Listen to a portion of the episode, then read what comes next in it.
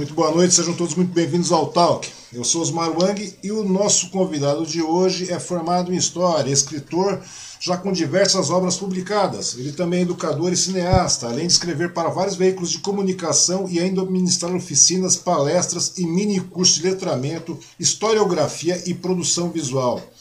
É, e ele ainda arranja tempo para participar de coletivos culturais, como a Casa Amarela, o Lentes Periféricas e o Curto Suzano.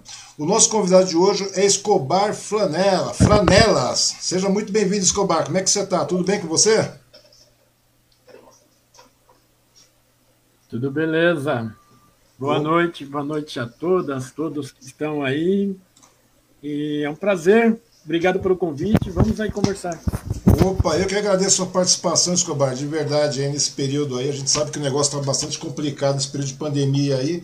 E então, logo no primeiro momento que eu te convidei, né, a convite do João Caetano aí, por indicação do João, Caetano, do João Caetano, nosso amigo em comum aí, você prontamente atendeu, de verdade, meu muito obrigado aí, cara. Vamos conhecer um pouco hoje desse trabalho todo que você está realizando aí, da sua pessoa e do trabalho que você realiza aqui também. Beleza, então, meu querido? Beleza. Então vamos lá. Bom, galera, antes de tudo eu quero agradecer a todo mundo que vai estar nos assistindo aí, o pessoal que vai nos assistir, né, que vai ficar gravado isso aí. Pedir que vocês compartilhem o vídeo, que curtam, se inscrevam aí no nosso canal, né, também no YouTube, no Facebook, os links vão estar na descrição do vídeo. Agradecer também os patrocinadores, é que o Bazar da Sil e o Restaurante Vale. E dizer que se você gosta do tal, que quiser ser um colaborador, basta apontar sua câmera para o QR Code aí e fazer sua contribuição. Daí também temos aí a, a, a, o nosso Apoia-se, tem a nossa chave Pix, e se você quiser ter sua marca aqui na, na parte superior da nossa, da nossa plataforma, é só você mandar, mandar uma mensagem aí pelo WhatsApp e a gente dá uma conversadinha. Quanto a isso é bastante prático, bastante rápido. Vamos lá conversar com o Escobar, então, que é, que é a estrela da noite aqui, meu querido. Ô, Escobar, me diz uma coisa, como é que começou esse interesse pela cultura em geral, meu querido? De verdade, porque você é um cara que escreve, né? Você escreve bastante tempo. Como é que foi essa história de você gostar da cultura em geral? Como é que começou essa coisa toda? Ah, na verdade, tudo começa lá na infância, né? Uhum. Eu fui uma, uma criança que, que me alfabetizei cedo, antes de entrar na escola. Eu já lia, né? Já lia, já escrevia, uhum. né? E isso foi, é, vamos dizer assim, uma coisa que acabou é, implicando em diversas situações, diversas é, direções que eu tomei na vida, né? Uhum. A minha, por exemplo, a minha adolescência, eu tinha, eu era um moleque extremamente tímido, né? E, a, e ali quando a gente chega naquela fase 13, 14 anos, tá, aquilo começa a flertar com, no caso, com o sexo oposto, essas coisas todas, e eu tinha uma dificuldade tremenda, era extremamente tímido e tudo mais. Aí descobri que é, os poeminhas que eu escrevia, a, a, minha facilidade de lidar com as letras, uhum. criava um atalho a, tipo, abordar as menininhas, né? Sabe, aquelas coisas das festas juninas, onde tinha lá o correio elegante, Sei, é, amigo secreto na escola, essas coisas.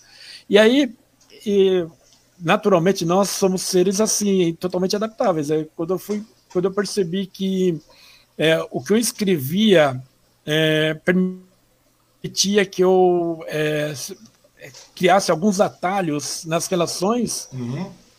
né, foi natural que eu investisse nisso, né, e foi...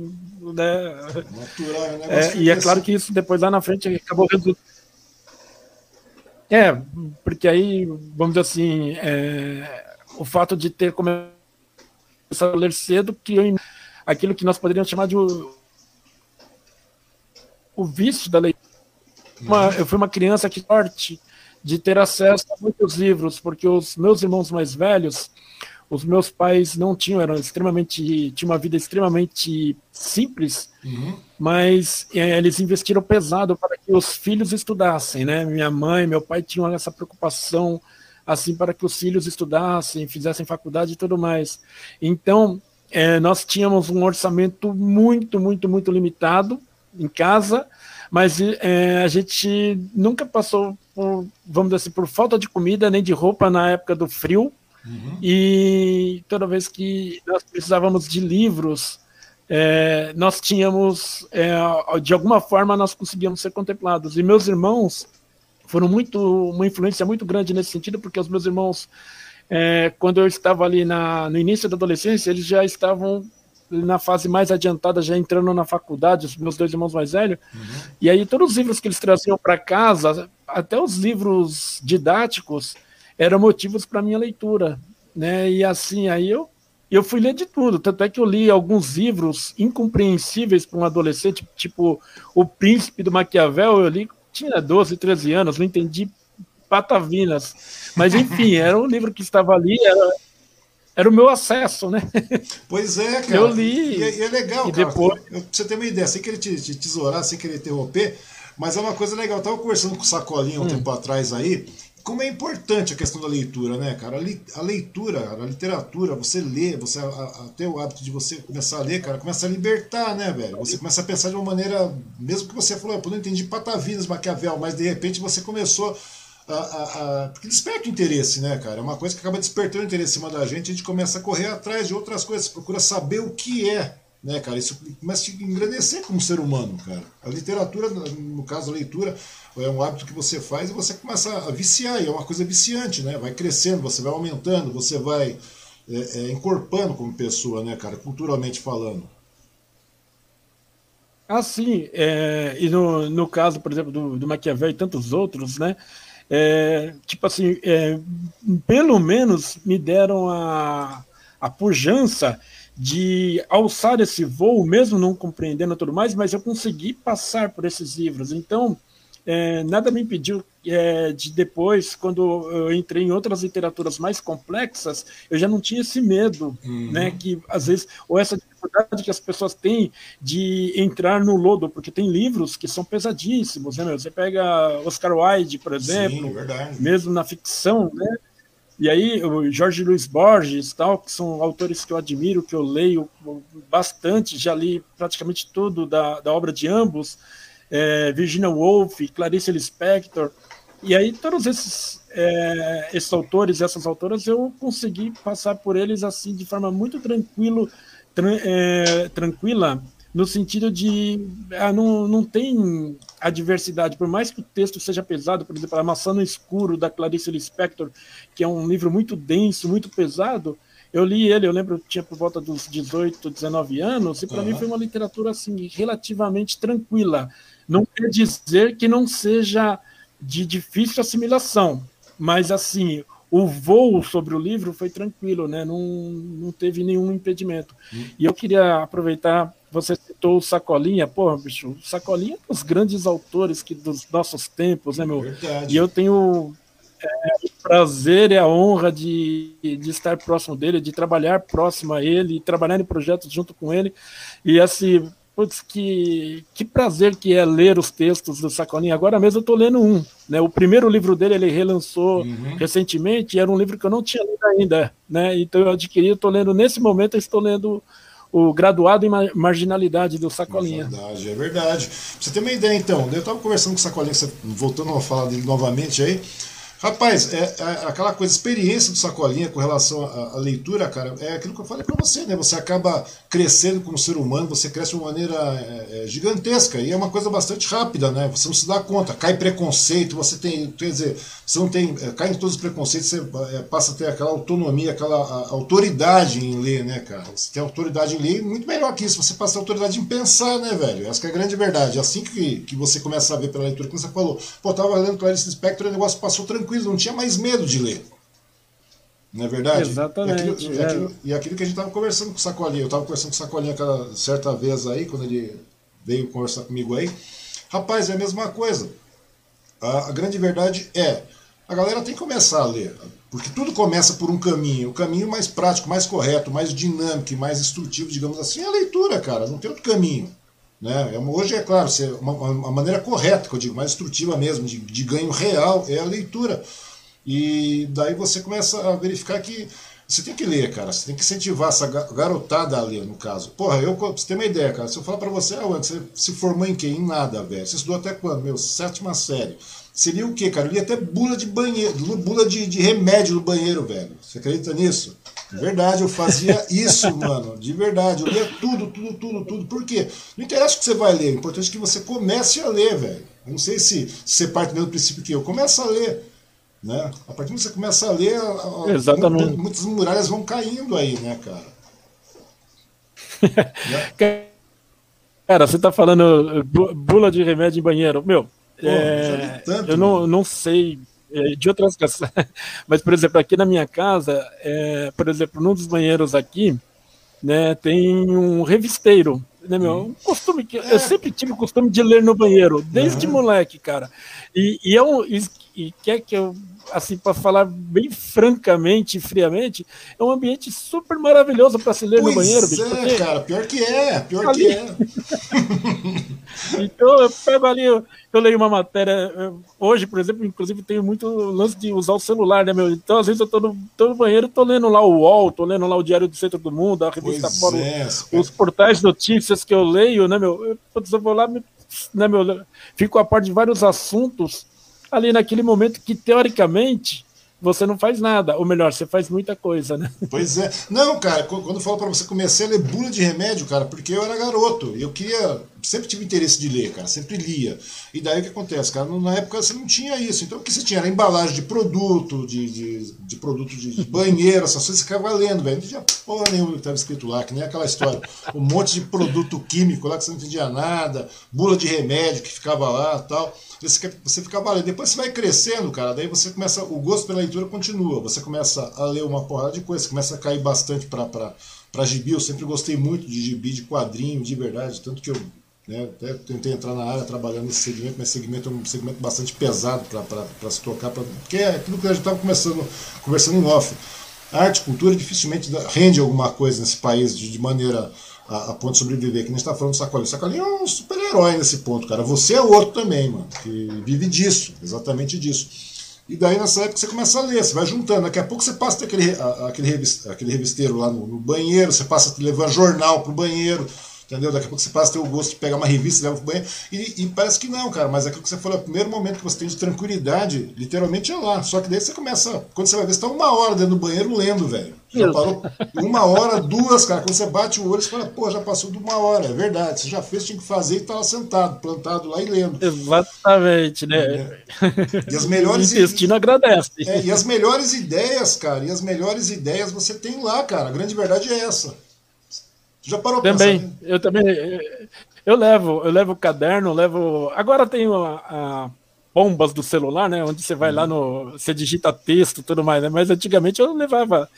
Dentro no, no revisteiro do banheiro também tinha papel e caneta. Né, pois meu? é, cara. De ideia de alguma coisa, anotava ali, beleza, né, meu? As, as, as, boas ideias que eu tive na minha vida foram no banheiro, velho, de verdade.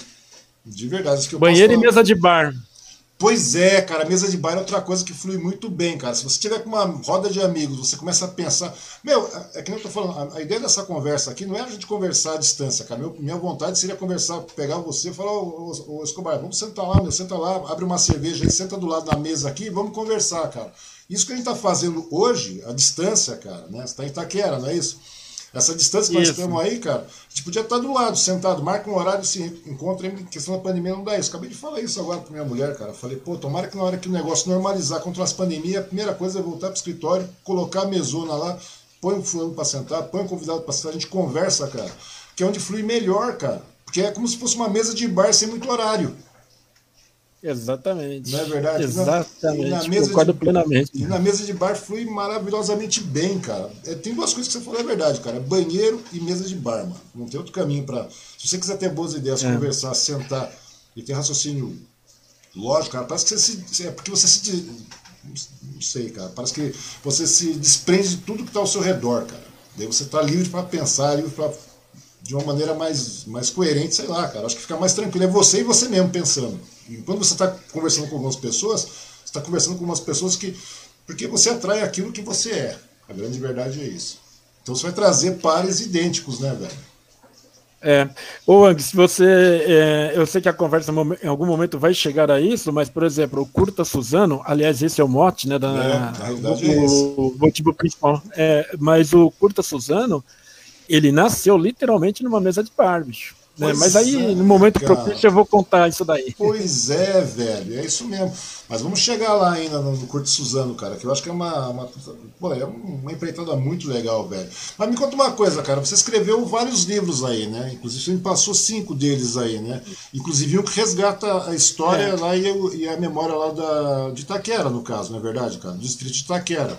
Me diz uma é. coisa. É, é pode falar. É que dá um delay de vez em quando. Não, pode, pode perguntar. Então, né, com relação à questão, isso aí, é, com relação. Porque eu acho bastante interessante, porque você mora num, num distrito, no caso lá, no, no, caso do distrito Itaquera, e daí você decidiu do nada aí chegar e ao certo tempo você vai analisando, vendo as coisas aí, já a partir do momento que você teve essa, esse ímpeto pela leitura, automaticamente tem para escrever também, né, cara? Porque é um negócio que, que não tem como você ficar contendo. Porque você vai absorvendo, absorvendo, absorvendo, chega determinado, você quer colocar para fora que você, que você, que angariou também, né? Você, a questão de você partilhar aquilo que você que você adquiriu com a sua leitura, o seu aprendizado, você quer compartilhar com os outros. A grande verdade é essa, não tem por onde você escapar. E daí você escreveu vários livros, né? inclusive um aí que eu achei bastante interessante com relação à questão da história e memória do distrito de, de Itaquera. Eu queria saber de ti uma coisa, cara. O que, que, te motiva a escrever, principalmente sobre um distrito, né, que é uma, uma área pequena, né, no município, não é, não é uma coisa gigantesca, nós estamos falando de Itaquera, né, que é um bairro. Como é que surgiu essa ideia de você fazer isso, cara? Que eu achei bastante legal, porque geralmente as pessoas contam história, memórias de um município, essas coisas, não como seja errado, eu acho muito, muito válido e muito lógico. Mas como é que surgiu a ideia de, de chegar e falar, pô, Itaquera, velho? É que, na verdade, tem três, três vetores principais. É claro que existem trocentos outros, mas tem uhum. três vetores principais.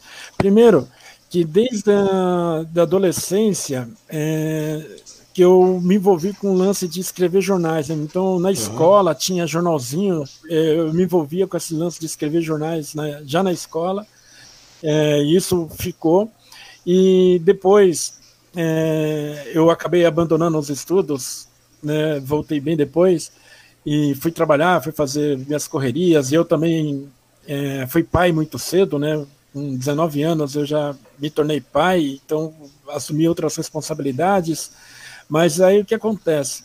É, uma coisa que eu, que eu permaneci sempre foi continuar lendo e escrevendo, né? E uma das formas que eu encontrei de, de, de praticar a escrita, além de ficar escrevendo meus, meus textinhos, meus poemas em uhum. casa, foi os jornais de bairro, né, meu?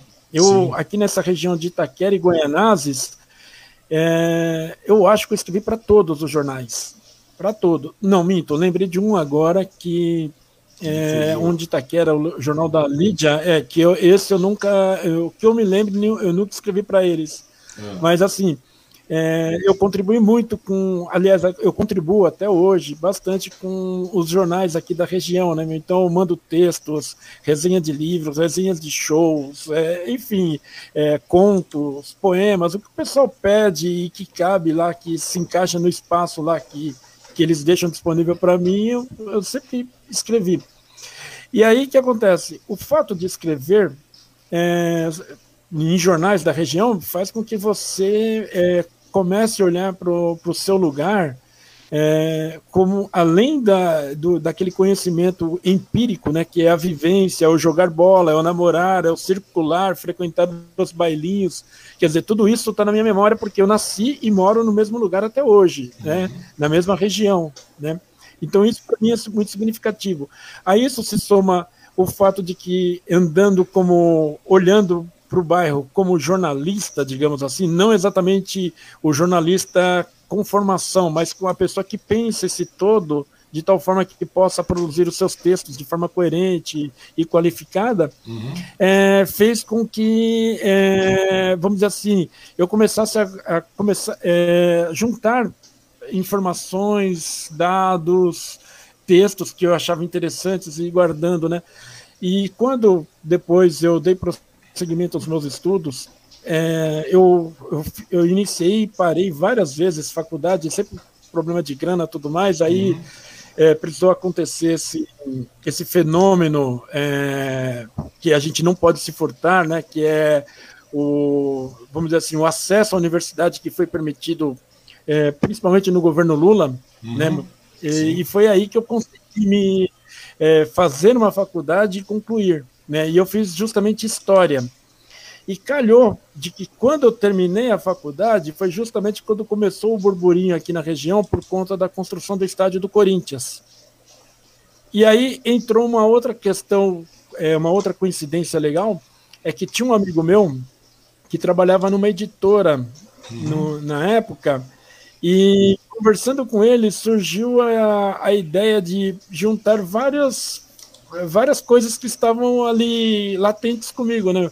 O fato de ser na, é, morador do bairro desde o, desde o nascimento, né? Uhum. O fato de ser formado em história e o fato de já lidar com a escrita, de ter muitas coisas documentadas e guardadas nos, meus arquivos, jornais antigos, essas coisas todas, né? E o fato de que imaginava-se que Itaquera ia ganhar uma projeção midiática, como de fato ganhou, né? É, depois com a inauguração do estádio e a abertura da Copa de 2014. Uhum. Aí foi tudo isso que permitiu com que eu é, acabasse, por indicação desse meu amigo, é, conversando com um editor, com o proprietário lá da editora, uhum. e, e a partir daí, do momento que a gente apalavrou um, uma conversa, eu fui escrever o livro, porque eu tinha todo o material guardado, mas não tinha um livro escrito, né, meu? Aí eu passei uns 14 meses, mais ou menos, é, relendo os meus escritos, relendo o, o que eu tinha guardado de material, pesquisando e escrevendo. E aí, quando foi é, alguns meses antes do início da Copa do Mundo, eu consegui finalizar o livro e aí ele foi lançado a tempo e foi, foi bem bacana. Foi um, um aprendizado e tanto, porque eu já vinha de uma, eu já tinha uma experiência literária, mas não como historiador. Uhum. Então foi a primeira vez que eu é, juntei o, o, meu saber literário com o meu saber formativo, né, uhum. né, que é, em história. Então, foi bacana. Mas esse caso aí, tudo parte da, do, do, do, princípio. Porque querendo ou não, cara, porque quando você, tá, você mesmo falou, você, eu nasci aqui e tal, vivo aqui até hoje, e ao mesmo tempo passa um determinado período, você vai lá e escreve um livro de, de, de memórias e história do distrito, nesse caso aí. Daí, na realidade, o que acontece, eu acho que é mais ou menos como se você estivesse, de certa forma, é, é, escrevendo sobre sua vida também, ao mesmo tempo, não é isso, cara? Não parte disso também? Sim, depois de tudo, sim. começa por aí e depois o negócio vai tomando um outro corpo, cara. Porque na realidade, é tudo aquilo que você falou, eu acabei vivenciando, tudo aquilo que eu, eu vi aparecer, eu vi acontecer na, no, no bairro, etc e tal.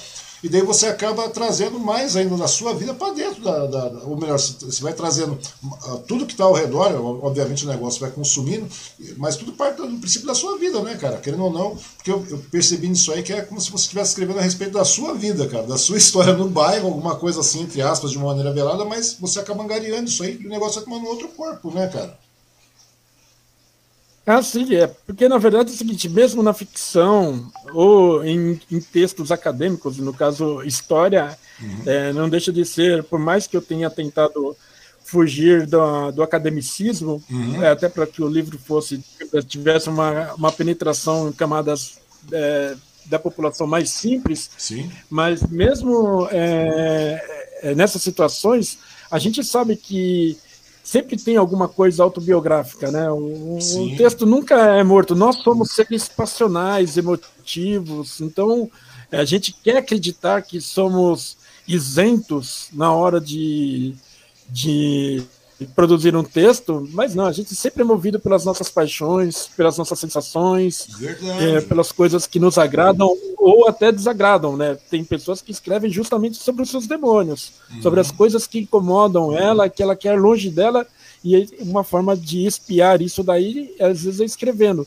Eu, no caso, eu acho que eu escrevo mais sobre as minhas paixões, é, eu naturalmente. Isso aí, cara. Eu verifiquei isso aí dentro do. Eu fui no seu blog, fui dar uma olhada, falei, pô, tem conteúdo, vamos lá, né, cara? Vamos começar a seguir, vamos dar uma, uma tentada. E você verifica que você vai. Você começa a. Porque não tem como, é aquilo que você falou, né, cara? Na realidade é tudo. É, é, é, um questionamento que você faz sobre você mesmo muitas vezes, né, cara? Quando você coloca, você espia isso aí nos seus textos, né, cara? E no texto também na, na no na, na, questão da história de Itaquera, na memória de Itaquera, você não fez diferente, certamente. Uma outra coisa que eu queria te perguntar, o, o Escobar, é com relação à questão dessa, dessa, dessa leva, assim como você fez como em Itaquera, que você chegou e, e é, escreveu a, a, memória tal e tudo mais, a história de Itaquera, segundo a sua visão, obviamente, que é aquilo não tem por onde escapar. Aquilo que você falou. Mas você não acha que, assim como, como você fez, a memória e a história de, de municípios e distritos também, no caso, que são importantes, os bairros, né, digamos assim, elas não deviam ser reescritas diversas vezes por várias pessoas incentivadas a isso aí, cara? Porque na realidade você sempre passa a ter, a agregar, ou, ou inclusive pela mesma pessoa, de repente daqui passamos mais 10, passa-se uma década e você decide reescrever a história novamente, cara. Né? É uma coisa, não acha que isso deveria acontecer para ter uma visão mais apurada dos acontecimentos, da história real? Da... É claro que sempre vai ter aquilo que você falou, sempre vai ter uma paixão pessoal no meio, um motivo de uma paixão pessoal, mas você não acha que é muito válido é, fazer essa, reescrever esse negócio? Porque muitas vezes as pessoas escrevem uma memória, escrevem um, uma, um livro de história a respeito de determinado município, determinado bairro, ou seja o que for. Porque São Paulo tem muito disso. Pega na Moca é, um, é um, uma cidade à parte, digamos assim, lá dentro. Você concorda comigo? É que você falou, Itaquera, uma Guaianásia, uma coisa. Né, a Zona Leste inteira, cada, cada, cada bairro da Zona Leste é uma, é uma, uma cidade à parte, digamos assim. Mas muitas Exatamente. vezes as pessoas. Não, e... ah. Pois não. Eu, eu ia é, complementar esse, esse raciocínio dizer que eu concordo plenamente, até porque é, o, o, saber, é, o saber da, das pessoas, do, do homem simples, do povo, da mulher simples, né, da, da curandeira, do, do homem ali que é líder comunitário, do cara que, é, digamos, tem uma história de 30 anos com um determinado clube da vila onde ele mora, né, onde ele já, já jogou no infantil, no juvenil, depois foi pro, é, para a Idade Média, é, depois, depois foi lá para o veterano. É, vai para os seniors. Exatamente. Meu, imagina se o cara resolve contar a história desse clube, quantas coisas que não vai surgir é, naturalmente do bairro, da, das mudanças ocorridas na, naquele lugar, naquele clube, das pessoas que, que protagonizaram as histórias em determinados momentos, né? Então, é, isso para mim é super importante porque é, este saber nenhum pesquisador, nenhum antropólogo, nenhum historiador vai conseguir alcançar com a mesma, é, com a mesma rutilância, com o mesmo brilho que a pessoa que viveu essa situação. Com a mesma sensibilidade, né? porque, é, porque muitas vezes, sem querer novamente é, interromper, mas é, por isso que é ruim falar à distância, dá um lag, cara, a gente parece que a pessoa parou de falar, cara, por isso que é bom conversar ao vivo. Então, mas daí me dá a impressão, cara, quando as, pessoas, quando as pessoas colocam isso, ah, tem a história, tal, tem memória de tal bairro, de tal município, de tal isso, parece que fica com uma verdade absoluta, e não é a verdade absoluta, cara, não é verdade? Você percebeu que geralmente vocês colocam aquilo tal, ah, vamos contar a história de Mogi, vamos contar a história de, de, sei lá, de qualquer outro município, qualquer outra coisa, sobre qualquer outra coisa, exceto sua vida pessoal, que não tem como você fugir, é, é, é, é a única verdade absoluta fica permanece contigo. Mas quando você está falando sobre um, um, município, um bairro, como você falou de Itaquera, no caso do distrito de Itaquera, meu, é, porque na realidade aquilo, não é aquilo que você escreveu é a verdade absoluta, ou seja, ela deve, ela deve continuar sendo reescrita constantemente, não é verdade? Eu acho que é claro. mais por aí, cara. É aí que você começa a agregar realmente a real memória, a real, a real história de, um determinado local, um determinado. Eu não sei, cara. Eu, eu penso dessa maneira. Não sei se eu estou errado. Queria perguntar isso para ti. Não, não, eu, eu concordo plenamente e eu milito nesse campo. Aliás, é, contar para você em primeira mão, esse ano, esse ano agora, provavelmente entre setembro e novembro, nós vamos lançar é, um novo livro sobre Itaquera, uhum. é, que foi de um, de um projeto que aconteceu ano passado chamado Jornal. Aqui em São Paulo, né, na cidade de São Paulo, a Secretaria da Cultura, todo mês de, de agosto, ela realiza a Jornada do Patrimônio. Uhum. Né, meu?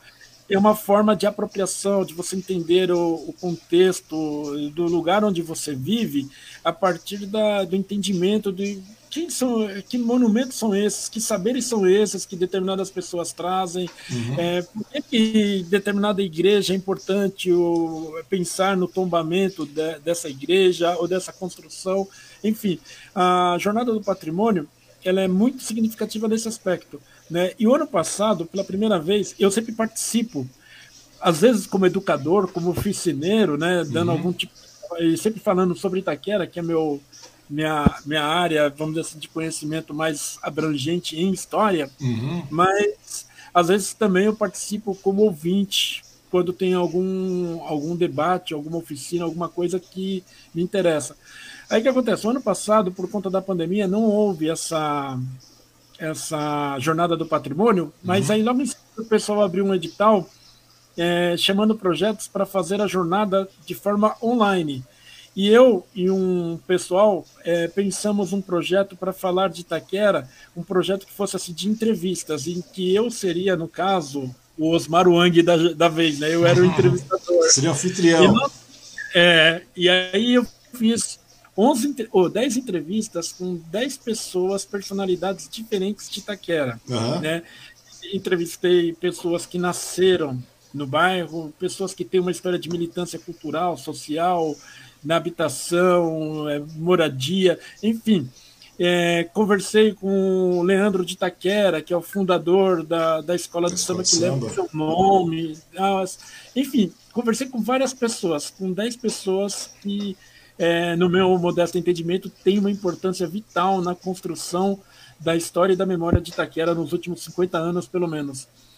Pois bem, quando terminamos a, essa jornada do patrimônio, e os vídeos estão aí, foram publicizados todos eles em forma uhum. de live no Facebook, né, numa página que nós criamos especialmente para este fim. É, quando nós terminamos, eu conversando com algumas pessoas, a gente se deu conta de que fazer as lives, né, como nós estamos conversando aqui agora, é, nem sempre a gente consegue, porque tem uma perenidade no, nesse encontro virtual, nesse encontro em vídeo e tudo mais. E aí, é, nem sempre você alcança todo o público que você gostaria de atingir. Verdade. E foi quando a gente resolveu transcrever todas as entrevistas, que nesse momento estão no processo de revisão. Uhum. E aí as, a nossa ideia é de que mais ou menos entre setembro e novembro nós estejamos lançando o livro com essas 10 entrevistas na íntegra. Pô, né? muito legal, cara.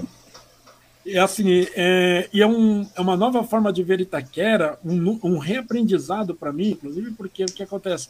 Eu entrevistei é, 10 é, pessoas e dessas 10, acho que pelo menos 8 são pessoas mais velhas que eu, uhum. e pessoas que têm uma, uma, têm uma história de vida, uma, uma vivência, é, um, uma organização de eventos, fatos e de memórias dentro de Itaquera muito legal, muito bacana mesmo.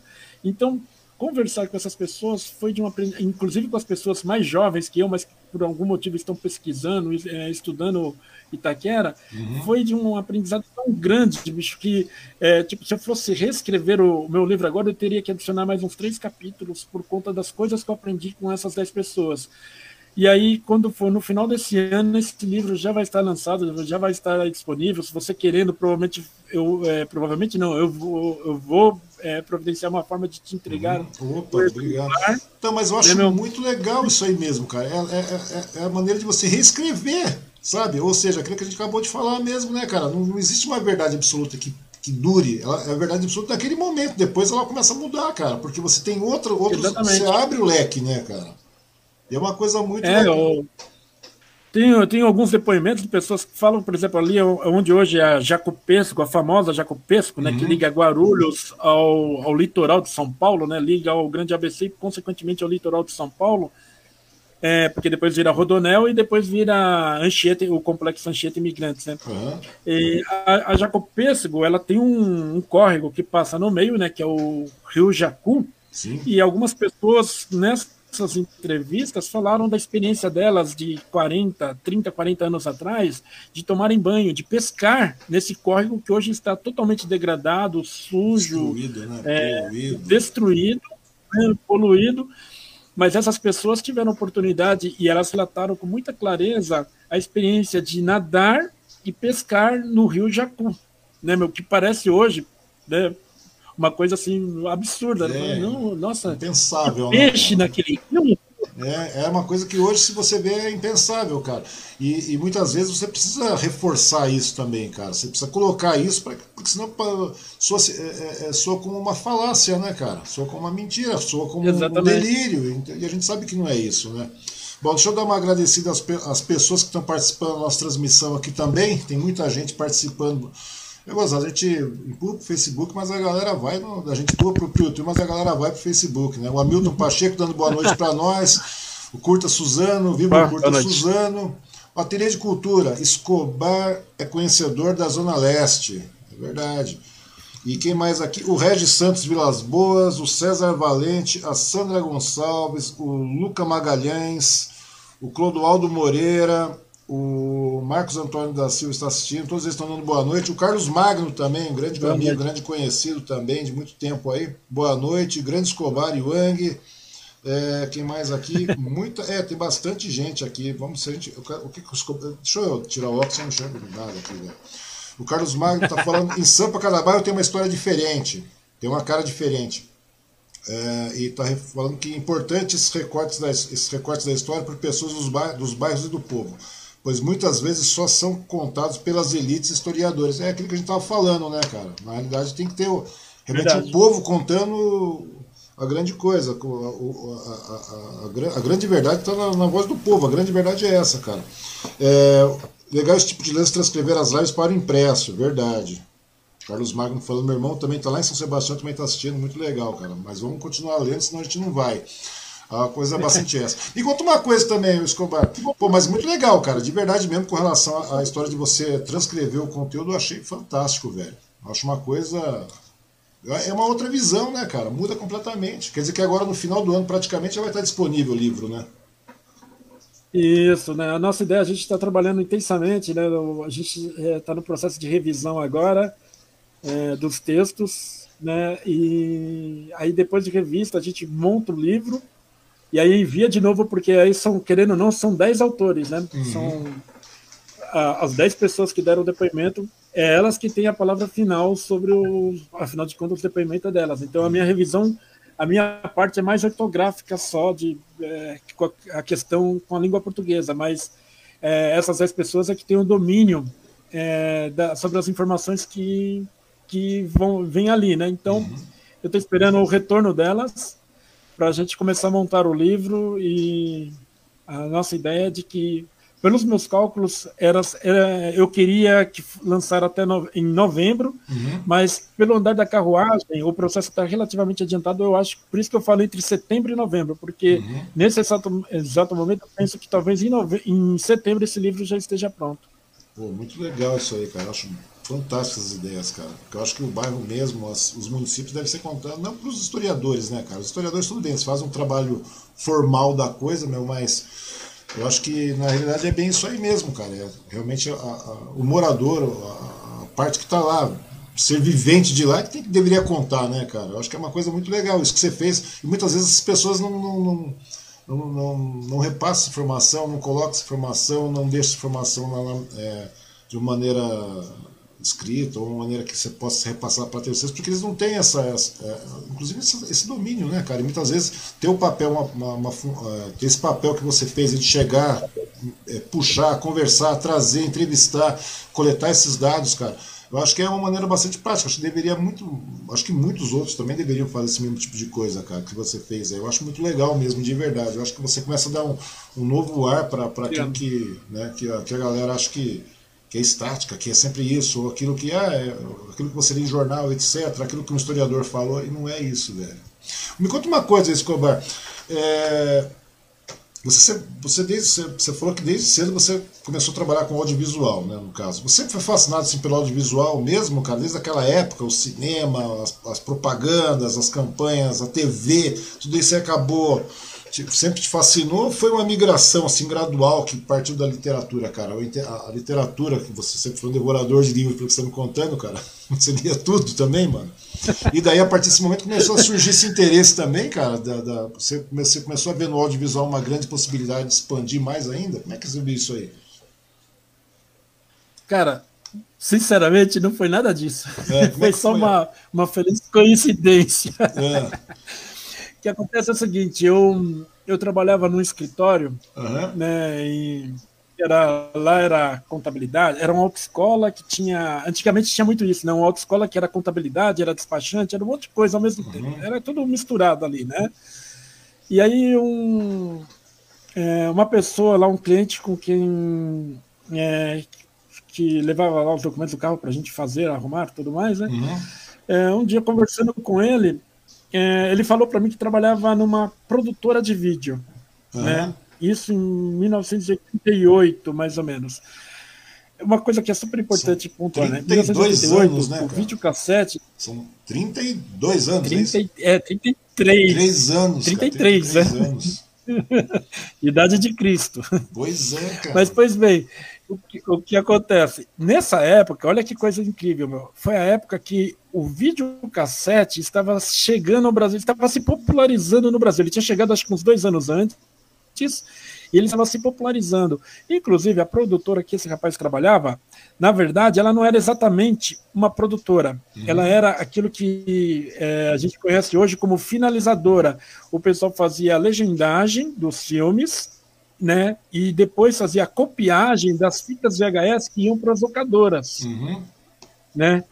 Era um trabalho assim, é, vamos dizer assim, um trabalho bruto, não era um trabalho, vamos dizer assim, muito é, nobre, né, meu? Era um uhum. trabalho de finalização mesmo. Né? O, a, as empresas distribuidoras de, de vídeo compravam os direitos. Antigamente, o ciclo de um filme, até três, quatro anos atrás, uhum. o ciclo de um filme, é, talvez a maioria das pessoas não saibam, mas assim, um filme era lançado para o cinema, né?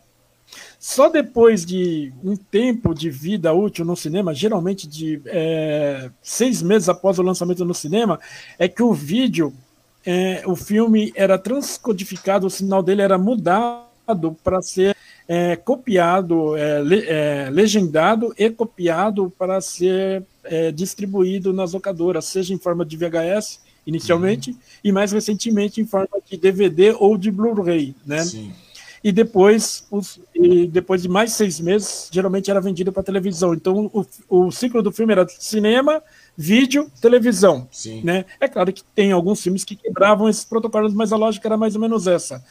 E eu estava ali, é, e aí eu fui trabalhar é, quando o cara me falou que trabalhava na produtora e perguntou se eu não queria trabalhar de ajudante, hum. nossa, meu, eu pirei. Eu falei, caramba, quero, putz, coisa, deve ser uma coisa muito louca. Porque eu achava que ia encontrar a atriz, o ator famoso, tudo mais. Uhum. Não era nada disso. Mas mesmo assim, a experiência de, de trabalhar é, assistindo o filme, essa que é a verdade, uhum. você ganhar, imagina, você ganhar o salário para ficar assistindo o filme, operando, cortando, é, legendando. Tudo. Nossa, para mim foi um lance maluco. E aí, depois seja, que eu entrei, chegava ainda lá, você estava na nesse loca... processo. Você chegava, ainda tinha um detalhe, né, cara? Você fazia, você cortava, legendava, fazia tudo que tinha que fazer, cara. Quando você chegava na locadora, você via aquele pessoal indo pro cinema, tal, etc., ouvindo, vendo a locadora, você falava, pô, mano, já, já vi, já sei essa parada toda. Já sei o que, que rola nesse filme. Porque muitos então, deles... inclusive, Inclusive, um detalhe super importante, é isso que você falou é extremamente correto, porque hum. em algum momento eu lembro que eu fui chamado a atenção pelo fato de que eu estava se tornando chato, porque eu fazia aquilo que hoje o pessoal chama de spoiler, né? É, porque é. a pessoa ia alugar o filme, não, não assista esse filme, não, porque esse filme o final é assim assado. Sabe?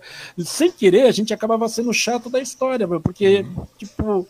Mas ao mesmo tempo tinha pessoas que vinham, é, vamos dizer assim. É, perguntar, meu, tal filme. Né? Você então, dá uma consultoria que também, né, indica? né, velho? Dá uma consultoria. Não, e tem é, detalhe, né, cara? E quem gosta de filme, inicial. e quem gosta de filme, independente de spoiler ou não, o cara vai lá, aluga, alugava e ia ver. Eu pelo menos era assim, cara. Eu ia lá, alugava, depois ficava lá, tinha é. que Chegava lá, tinha aquela porradeira de filme. Ah, mas ah, tem indicação. Chegava para quem já assistiu, ah, esse filme é bom, velho. Ah, é isso, isso, isso. Mas é bom o quê, cara? Você vai começando, ah, eu vou assistir essa bagaça mesmo assim. Pegava, levava com spoiler e tudo. Entendeu? Chegava lá, levava uma dura que não rebobinava bagaça, mas na época ainda tinha. Isso foi. Cara, eu me lembro da época do, do, do Betamax, velho. Era do, eu me lembro da época do Betamax, depois veio o VHS. Depois veio o VHS para popularizar o negócio, que era caro do mesmo jeito, né, cara? Só que o Betamax Exa era extremamente caro. Exatamente. O Betamax, na verdade, o, o VHS foi que popularizou, porque se não tivesse surgido o VHS, o Betamax era um processo muito caro, né, meu?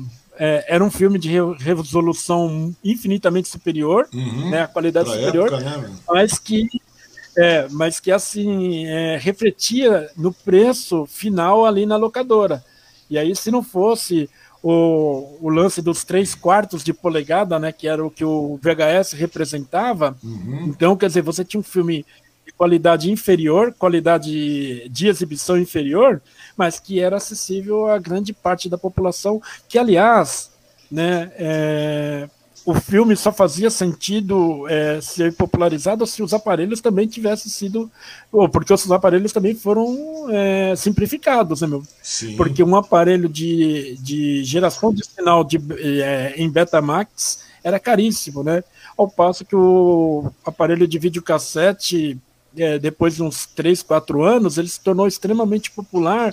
E aí as famílias mais simples conseguiam adquirir o aparelho e depois ia lá, alugava o filme final de semana e assistia em família com pipoca e tudo. É, e uma coisa interessante que você falou com relação ao VHS, cara, na, na migração, na popularização do, do, do, VHS, é que depois as fabricantes começaram a lançar uh, os VHS, né, cara? Era duas cabeças, quatro cabeças, etc. E não mudava nada, velho. Oito cabeças, sei lá mais o quê. Na realidade, porque o filme tem uma limitação, velho. Você concorda? O formato tinha uma limitação. Ou seja, era tudo meio marketing, né, velho? Pra vender um aparelho é top, top de. Não, agora você vai ver um VHS com qualidade. Meu, você não vai ver VHS com qualidade, velho.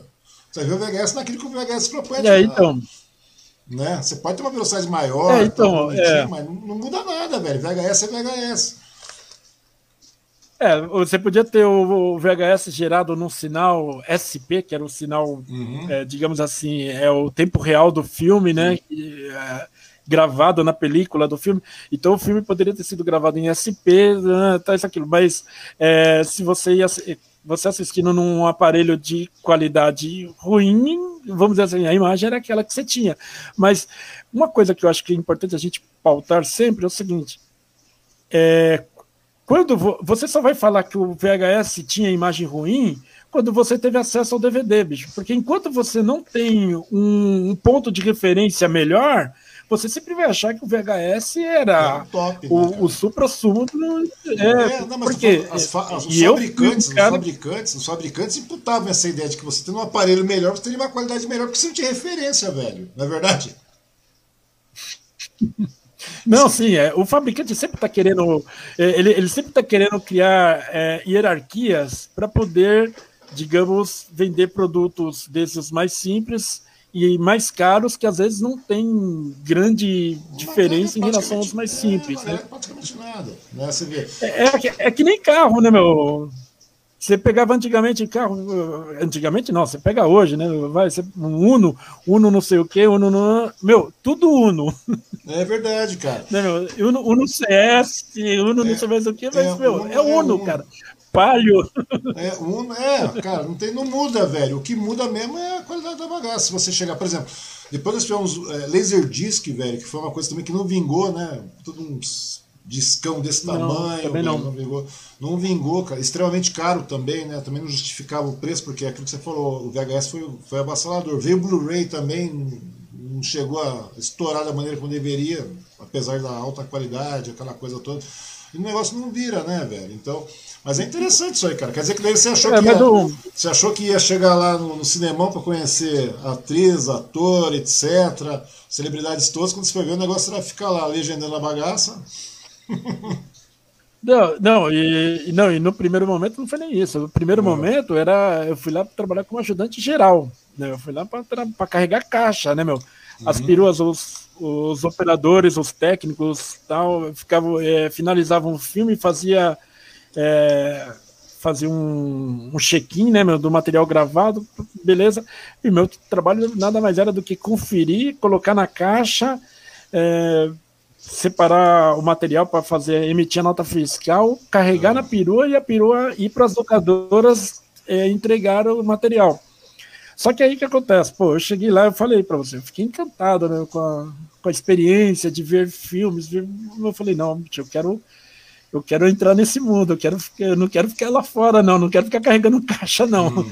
Aí, o que acontece? Eu, por exemplo, o horário de almoço, eu saía para almoçar, almoçava rapidamente, eu voltava e ficava lá assistindo, xeretando, observando os operadores, gravando, né?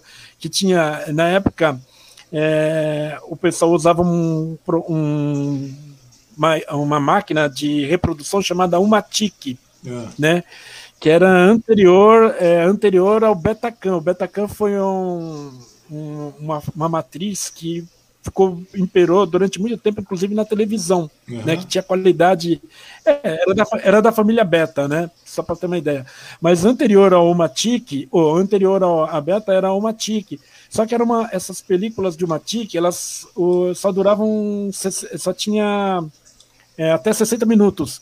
Então, um filme de uma hora e meia tinha que tá, era gravado em duas. Uhum. Para você gravar isso daí no, na, é, nas, nas fitas VHS, o que acontece? Você tinha que sincronizar um tempo de tal forma que o filme, quando estivesse terminando a primeira parte, gravasse a segunda sem parar, para que não entrasse o que a gente chamava de black uhum. entre um, uma parte e outra do filme, né?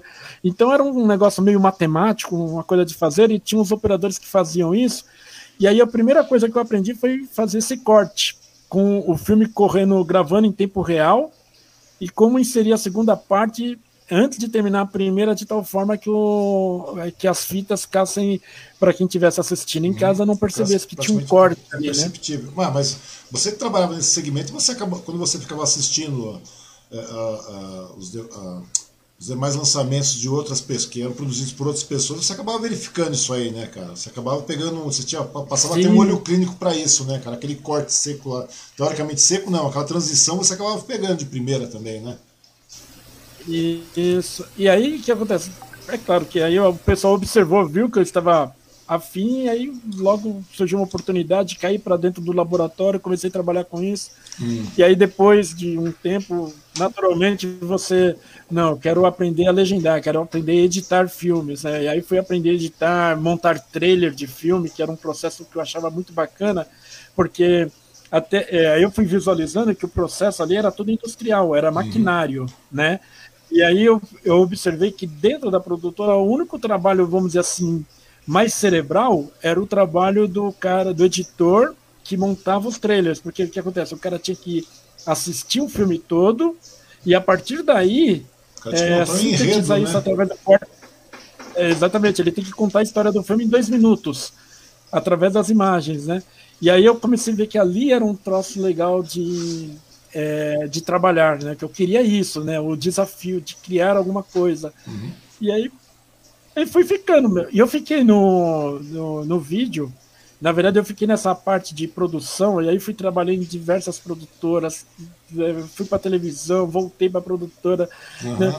E, e, fiz isso durante muito tempo, durante uns 20 anos, né? Para ser bem franco com você, só mais ou menos a partir de 2006, 2007, que eu comecei a me dar conta de que eu tinha acumulado um capital muito grande de conhecimento técnico mas que eu tinha virado um, um, um maquinista, né? um cara que pois só operava é. máquinas.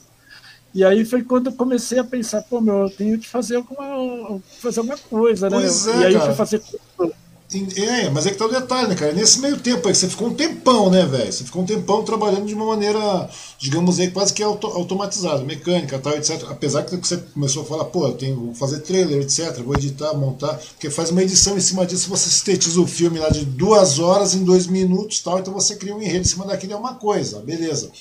Mas aí, a partir do momento que você ficou 20 anos aí, cara, aí começa a, a, a pergunta, você, pô, você começou em 88, em 33 anos, né, meu? E daí, o, o, nesse meio tempo, você passou 20, cara. Né? Você falou, fiquei 20 anos nisso. E depois você continuou mais um período, um bom período nisso aí. Porque daí, nesse meio tempo, a tecnologia mudou muito também, não mudou, cara? Com relação àquilo mudou. que você. Mudou muito. Hoje você é, eu, a galera eu vi... de, de fundo de. no quarto de casa, digamos assim. A molecada é muito rápida, né? Como é que você vê essa. essa e, a, e, a molecada. E aqui uma coisa que eu te perguntar também, cara. Você ficou tanto tempo aí. É, você acabou adquirindo um puta do conhecimento. A grande verdade é essa. Né? Você passou até uma bagagem técnica fodida, não tem outra, não tem outra história. Quem fica tanto tempo na praça trabalhando no mesmo segmento e desenvolvendo tal e mais, só que daí a tecnologia vai indo. Como é que foi assimilar essa, essa, essa parte toda? Você, você começou a assimilar da maneira, no mesmo dinamismo, porque a molecada aprende muito rápido isso aí, né, cara? É, então, eu, é, eu trabalhava de forma totalmente analógica, né? Eu comecei uhum. trabalhando no, cinema enquanto no audiovisual enquanto é, é, produções analógicas, né? Sim. E eu vi a migração para o sistema digital, então. né? Através daquilo que a gente chamava de. Eu lembro que o primeiro curso que eu fiz de edição, na época se chamava edição não linear, uhum. foi em 1999, porque não tinha cursos em São Paulo ainda. O primeiro lugar onde surgiu um curso de edição digital foi no Senac da Lapa, que é um Senac especializado em foto e vídeo, fotografia e vídeo, né? Uhum. E o Senac que fica ali na rua Cipião, em frente da estação Lapa. E aí eu fui em 1999, eu lembro que eu fui fazer o curso de edição não linear lá. E é claro que eu não aprendi patavinas, né, meu? Porque, uhum. tipo, é, era muita coisa, muita informação, era des, é, eu tinha que é, destruir todo o meu conhecimento para reconstruir a partir de uma outra lógica, porque eu vinha da lógica analógica, que é uma lógica de encadeamento, né, meu? Tanto uhum. é que uhum. existia aquele barato que o pessoal chamava de manche na edição, que sincronizava uma imagem na outra e tudo mais. E aí, de repente, você tem que pensar isso, fazer seu cérebro raciocinar isso de forma digital, foi muito difícil, foi muito demorado, foi um processo muito árduo. E assim, e foi ali que, na verdade, eu comecei a ficar para trás, porque uma coisa que a gente, eu sempre repito, né? Quando você é moleque, jovem, e você é. lida com tecnologias, você é cooptado para trabalhar, e eu cheguei a trabalhar em quatro, três, quatro produtoras ao mesmo tempo. Eu trabalhava durante a semana em uma, nas noites de sexta em outra, no sábado eu trabalhava em outra, no domingo em outra, porque tinha serviço a caramba. Só que aí o que acontece?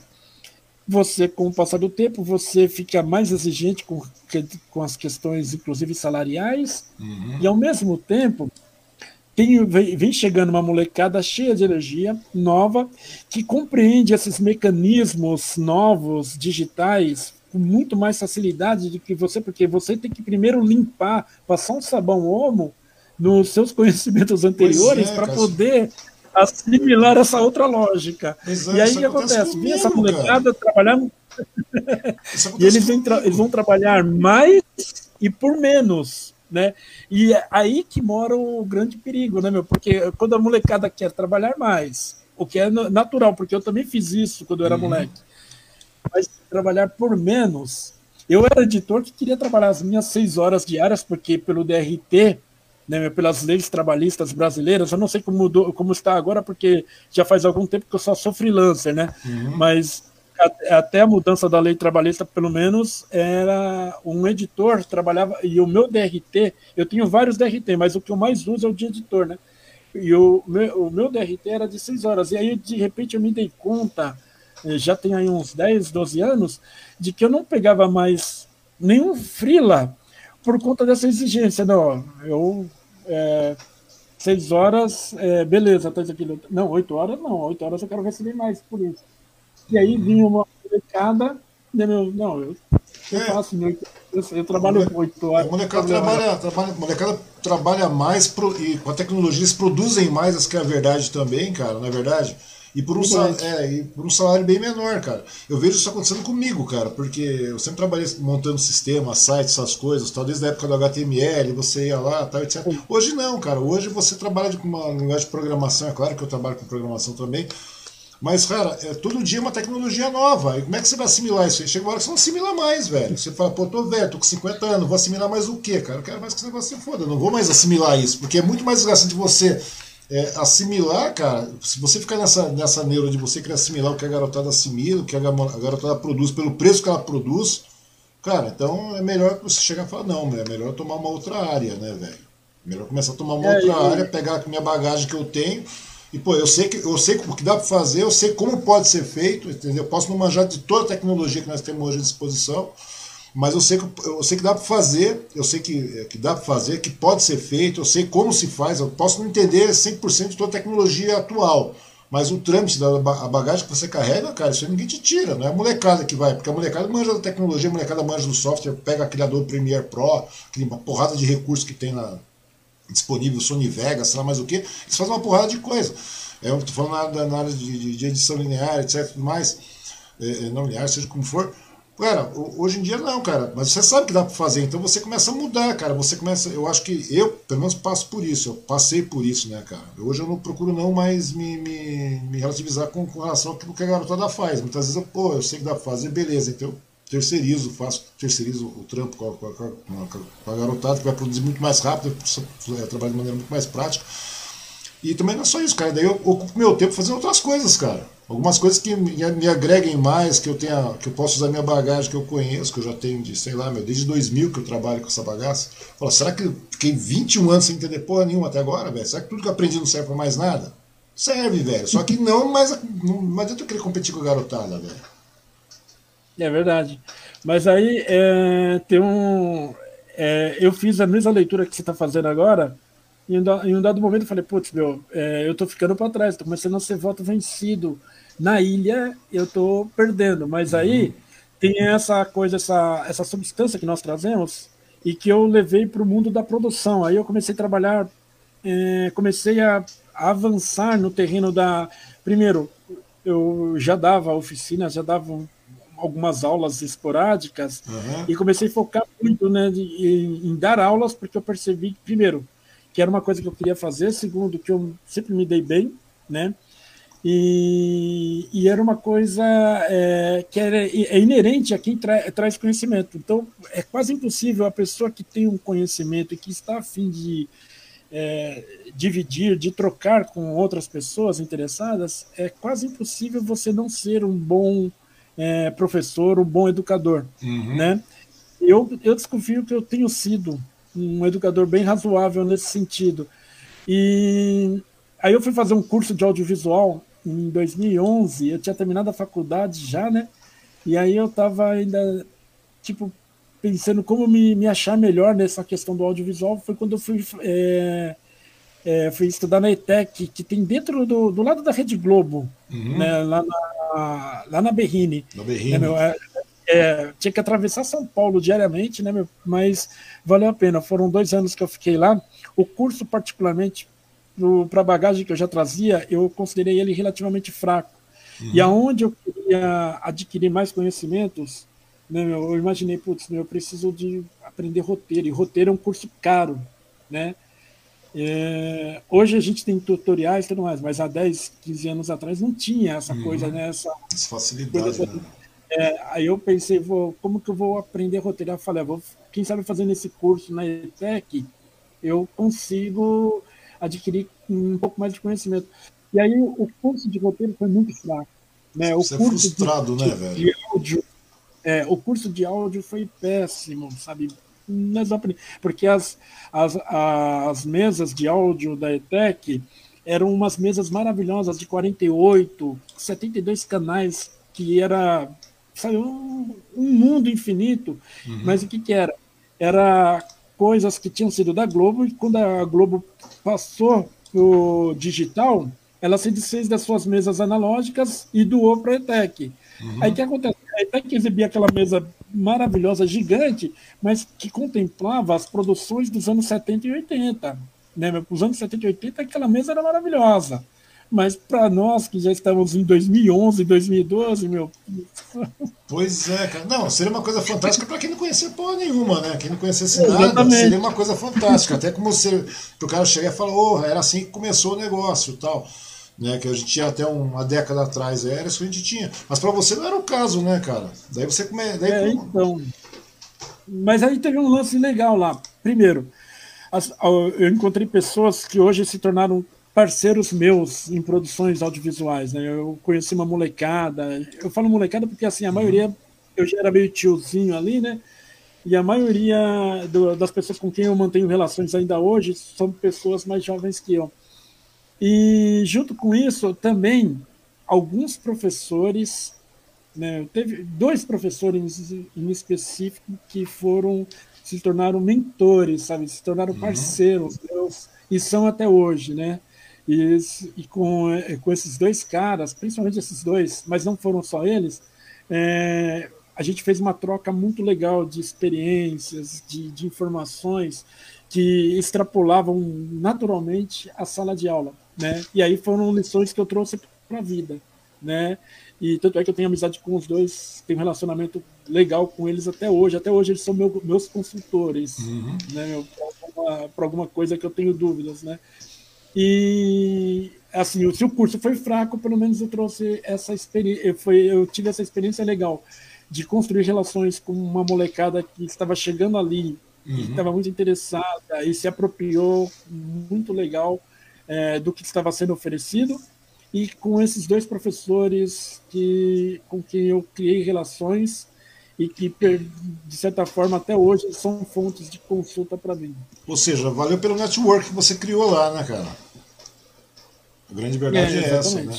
Me conta uma coisa, nessas conversas que você teve aí, a partir do momento que você começou a ver, né, com esse network que você criou aí na, na, no curso no TETEC, tudo mais que você havia falado, você falou agora há pouco aí, é, nesse ponto, a partir do que você viu, falou, pô, eu tô porque chega uma hora que é meio difícil você, ficar, como eu te falei, ficar tritando com, com, essas novas tecnologias, com essa garotada nova que produz mais, produz de uma maneira muito mais rápida, produz por um preço menor e tudo mais, né?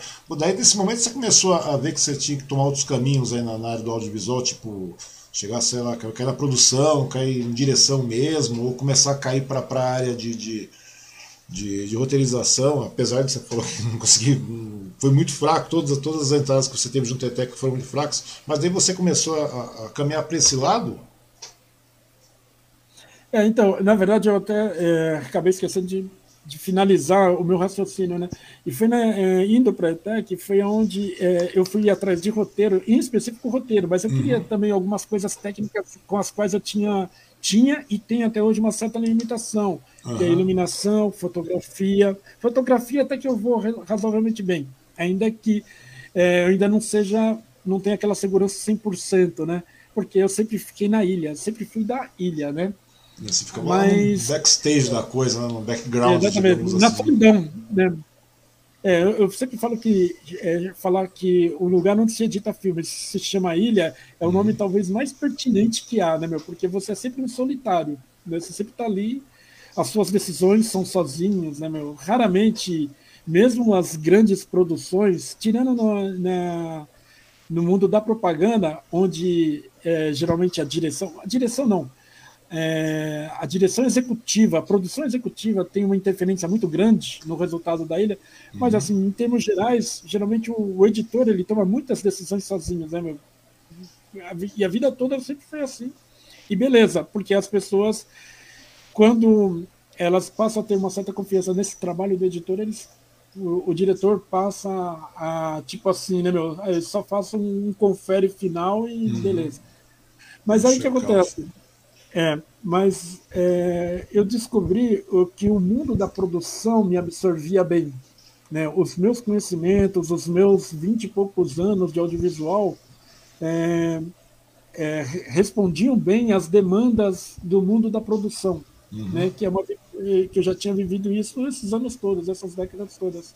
E, e aí foi onde eu fui é, vamos assim, migrando naturalmente. Então, eu continuei na ilha, aliás, até hoje eu continuo na ilha, uhum. mas hoje eu, hoje eu sou muito mais produtor, hoje eu sou muito mais diretor, inclusive, porque foi uma, uma demanda natural, né? E roteirista também, porque aí depois, com o tempo, eu fui me apropriando também dos elementos do roteiro, né? Das técnicas do roteiro, né?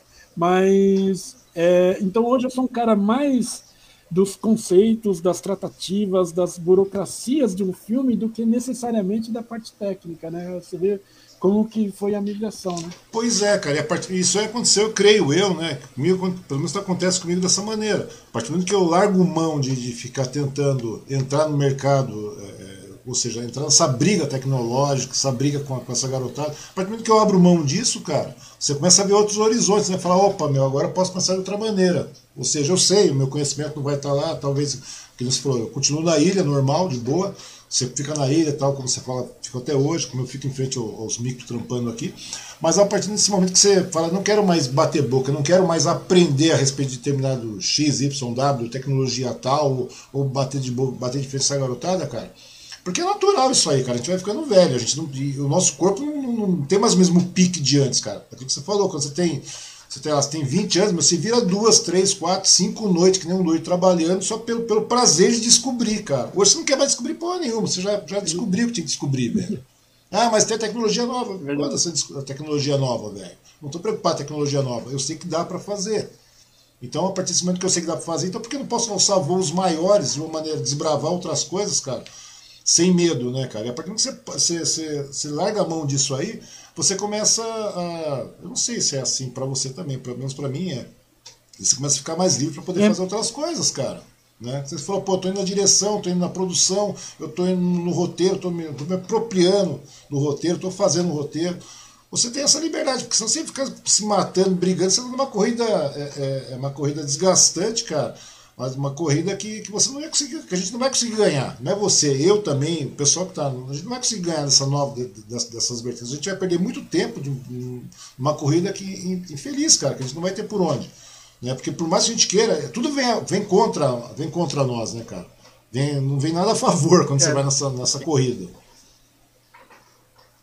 É a condição natural da vida, né? É, cara, esse é o detalhe da coisa.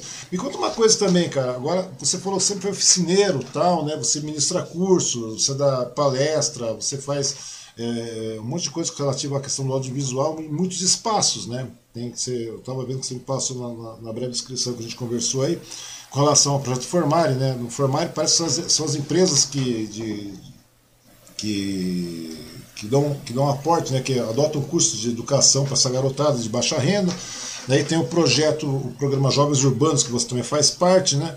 Que lá é uma outra, uma outra temática também, né, cara? Apesar de trabalhar com garotada de 16 a 22 anos, onde eles colocam, eles investem mais em tecnologia, me parece, também, o pessoal da, do, do, do programa Jovens Urbanos que é aquela cultura de, de, aquela cultura de fazer, né? aquela que o pessoal chama de cultura maker, aquela coisa, empreendedorismo, para eles poderem entrar no, no, mercado de trabalho de uma maneira mais qualificada, digamos.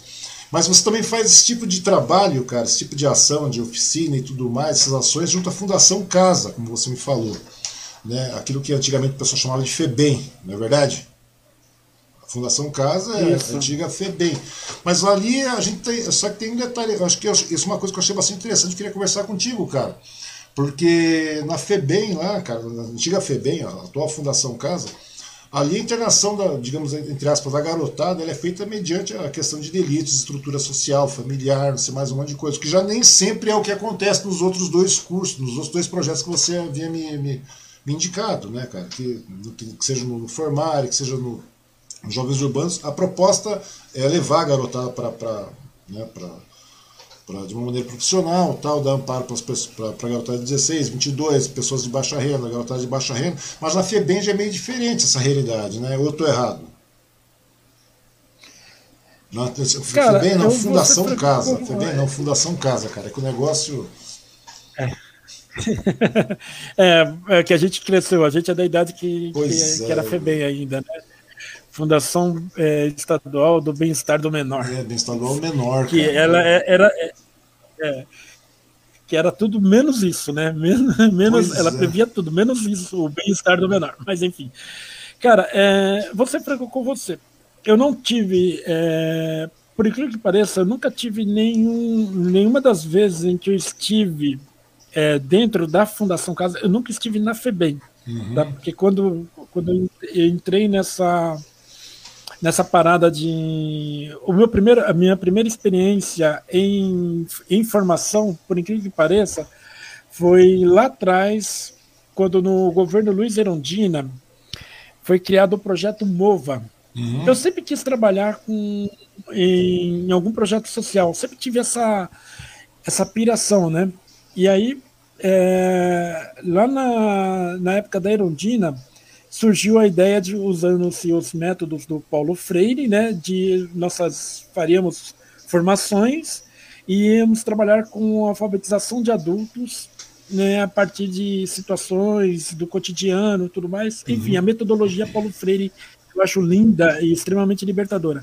Verdade. Mas aí o que acontece? Na época, eu, primeiro, era jovem demais, segundo, eu vinha de um processo de trabalhar muito, né, nessa época, é aquela época que estava bombando de trabalhos, e também é, eu tinha me tornado pai fazia pouco tempo, né, ainda ainda estava assimilando essa, essa coisa de, de ter uma filha para criar, né? Uhum. Eu, eu, eu não tinha criado ainda, eu ainda era um moleque e que estava sendo obrigado a, a me tornar adulto por conta de uma criança que, que tinha surgido em minha vida e que pela qual eu era responsável. E aí de mim se não cuidasse direito, porque minha mãe era uma baianinha arretada e não ia deixar é, pegar leve, não. pois bem, né?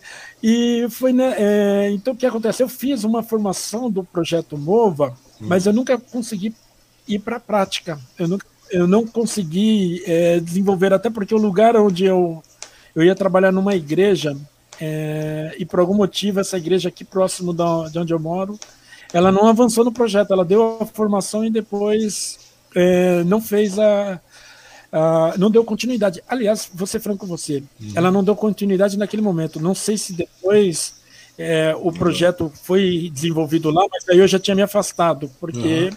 eu, é, digamos assim, não estava conseguindo acompanhar todas as demandas. Né? Quando foi em 2004, quer dizer, muito tempo depois, eu trabalhava numa produtora enorme que tem que foi muito conhecida em São Paulo. É, é, no, no, São Paulo não, no Brasil, a Videolar. Uhum, e eu trabalhava com os, é, com os, processos de legendagem de filmes da Videolar. Fiquei lá muito tempo. E ela uhum. era muito longe, ela era do outro lado. Eu estou aqui na Zona Leste, ela era lá em Barueri, em Alphaville, né? Desculpa. Pois bem, é, foi, a Videolar começou com esse começou com um projeto chamado Projeto Formare, que ela comprou, é um, na verdade é uma é, um, é uma, uma, é uma qualificação que ela compra do Instituto, foi desenvolvida pelo Instituto IOSP, se não me engano, uhum. E aí e era mais ou menos como aqueles lances de Senai que o pessoal fazia na Ford antigamente, né, em outros lugares. É tipo Só aprendiz, que era... né? Para você gerar um aprendiz, etc., não é isso? Isso.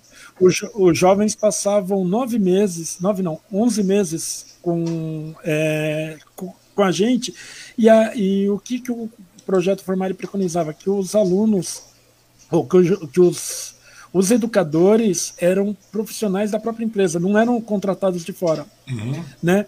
E eu tomei gosto. Né? Eu achei maravilhoso. Eu sempre quis ser professor, sempre quis dar aulas e tudo mais, e ali eu me empolguei né? e voei, voei baixo. E durante todo o tempo que eu estive na empresa, a partir de então, eu sempre, todos os anos eu fui educador, a gente chamava de educador voluntário, né? Porque a gente não recebia nada uhum. a mais por isso. E eu eu saí da empresa, inclusive continuei, porque quando eu saí da empresa, o ano letivo dos alunos já tinha começado. Uhum. Né? E eu não quis abandonar os alunos né, na, nas disciplinas que eu dava, né, que eu dava mais de uma disciplina. E aí que acontece? Eu não quis, e aí a empresa é, também, eu sei que ia ter dificuldade de encontrar alguém que fizesse o que eu fazia dentro do projeto é, estava previsto. E aí eu assumi com o pessoal lá do RH da empresa. Eu mesmo tendo sido saído da empresa, continuei até o final do ano é, indo lá uma vez por semana para dar as minhas aulas, né? Que era na área de letramento, comunicação, uhum. é, letramento e educomunicação, se não me engano. Pois bem, aí depois que eu saí da, de lá e eu fiz várias formações e tudo mais, eu, e com os conhecimentos técnicos que eu já trazia na área de audiovisual, eu achei que que dava para ir para outros ter territórios, para outros terrenos. Aí foi quando eu fui para os Jovens Urbanos e, concomitante a isso, surgiu a oportunidade de uma primeira palestra na Fundação Casa. E aí as pessoas que, a pessoa que me indicou para essa palestra, ela só me instrumentou, pediu para me tomar muito cuidado com é, com determinadas palavras que, que poderiam é, criar certas suscetibilidades né, com, com os jovens que estavam lá, uhum. né? Mas assim, e que eu fosse extremamente natural, que é, é, que falasse olhando no olho, que fosse é, que não prometesse nada do que eu não poderia cumprir, sabe essas coisas. Sim. E aí eu fui assim meio que instrumentado nessa, nesse sentido mas morrendo de medo, confesso. Uhum. Mas assim, foi a experiência, a melhor experiência. E todas as outras vezes que eu voltei na Fundação Casa, seja na qualidade de palestrante ou na qualidade de oficineiro, todas elas é, foram muito tranquilas, porque o que acontece? Os jovens eles não são obrigados, os jovens que estão ali privados de liberdade, eles não são obrigados a fazer os cursos. Uhum. Né? Eles é, fazem como é que é a receptividade dessa garotada? Então, e eu sempre tive a sensação de que, não sei se era por conta das demandas que eu trazia, que eram demandas de audiovisual, então isso talvez fosse atraente, uhum. não sei exatamente se é por isso. Mas assim, eu sempre encontrei turmas muito interessadas, né, sempre com. Porque, na verdade, o que acontece? É, em qualquer relação que você tem grupal, é, você tem que ter pelo menos a maioria, 50% mais um, com você. Né? É, o legal seria você ter todos, mas é, a gente sabe que isso é quase que utópico, mas você tem que ter pelo menos 50% mais um para que, pra que é, essa, esse, é, essa questão numérica ela se reflita no momento de, de, de conflito, de tensão por alguma situação, uhum. que você encontre a defesa entre os seus próprios, os próprios meninos ali. E aí o que acontece? Eu nunca tive momento de tensão, mas é claro que em, algum momento é, tinha, tinha certas situações assim, né? O menino queria, é, é, por exemplo, lá a gente não usava, é, eu não disponibilizava para eles o uso de, de ferramentas, uhum. nenhuma, né? E aí o menino queria queria, porque tinha quebrado lá o negocinho da tomada, e ele queria, porque queria ele arrumar a tomada. E eu falei que não, né? Eu falei, não, não, ô, ô tio, vê um lado aí, tá isso aqui é rapidinho. Eu falei, não, bicho, deixa que essas questões, isso eu resolvo, porque eu teria que tirar tudo ali, ir lá para uma outra sala, para lá eu fazer o conserto do cabo, né, com a chave de fenda, e voltar com o cabo pronto né, para poder conectar a bateria na, na câmera. E, e aí ele, pô, você não confia em mim? Aí eu falei, você sabe que eu confio, né? Mas eu preciso que a instituição aqui confie em Sim. mim, né? E aí a, a, você tem uma relação com a instituição aí que é uma outra situação. Eu sempre deixar muito claro, eu não quero saber o que aconteceu, uhum. por que, que vocês estão aqui. É o importante que eu aqui, você é o Beto, você é o Paulo, você é o João, você é o Mané, e ó, é, eu olho nos seus olhos e eu estou conversando com o Mané, eu não estou conversando, eu não quero conversar com o seu passado, com um ato que você cometeu que tenha te trazido para cá, né? Mas é preciso que você também entenda que a instituição me, me imbuiu de uma responsabilidade e eu creio que você não quer que eu saia daqui e não volte mais. Eu imagino que vocês querem que eu que eu continue vindo aqui até o final desse curso. Mas para isso eu preciso cumprir certas etapas. E uma delas é, tipo assim, não, deixa que eu vou consertar lá fora. Tá uhum. Aí o menino entendeu, uma boa tal. E aí os outros vão lá, né? Por isso que eu falei da maioria. Ô, meu, você tá ligado? Meu, vai, quer, quer prejudicar o professor? Vai zoar o professor, quer, é, é, e me conta uma coisa também, é, cara, com relação a isso aí. Porque o audiovisual é uma coisa que, que atrai bastante, né, cara? A grande verdade é essa. Não tem por onde a gente falar que não. O audiovisual é, é sedutor, cara. A grande verdade. É, é, é, tanto que a gente está conversando aqui de uma maneira mais audiovisual que isso possível, né? não tem aquela coisa, a gente poderia estar somente falando em áudio, tal, etc, tudo mais, e não dá, cara, a gente está é uma coisa muito legal que é, é, a interatividade começa a ser muito, melhor, muito maior, né, cara? Eu olhando para os seus olhos, olhando para você, eu consigo conversar de uma maneira mais dinâmica contigo. Diferente de eu ficar batendo um papo ao telefone, digamos assim. É diferente. E o, o, audiovisual, o audiovisual é extremamente sedutor, né, cara? E agora, principalmente, porque essa garotada que está lá, eles já tinham acesso, eles sabiam que, que tem a TV, que tem a propaganda, que tem tudo audiovisual nesse contexto, que tem os celulares e tudo mais. É, a coisa que eu queria te falar é o seguinte, cara, é, porque hoje é uma, porque o audiovisual é uma ferramenta integradora da sociedade. A grande verdade é essa, não tem como a gente falar que não. Você concorda? Daí você, nesse projeto, nesses processos que você fez dentro da Fundação Casa, por exemplo, lá, você via isso, que a garotada é, é, tinha um ganho real, uma positividade em cima desse, desse negócio aí? Você acha que eles podiam. Eles, eles se sentiam mais integrados nesse momento aí, cara? Uma nova realidade, uma nova Olha, possibilidade de, de, de, É aquilo que você falou, não interessa o que o garoto fez, deixou de fazer. Mas você acha que começava a abrir novos horizontes para essa garotada aí, cara? É, a, a questão que eu sempre. Eu, tipo assim, eu sempre entendi que essas, essas relações que você criava lá era de uma introdução, de um aperitivo só sobre a questão do audiovisual, que é muito mais uhum, ampla sim. e não é. É despertar esse interesse. E não é né, limitadora. É, mas assim, eu, eu, entendi, eu sempre entendi que a, a, minha presença lá tinha uma, tinha uma coisa assim de pacificadora do, de espírito, sabe, do espírito, né? uhum. né? E, e eu sempre propus, desde o princípio, e porque até porque eu já tinha aplicado isso nos outros projetos, uhum. é, formar e, jovens urbanos, não é?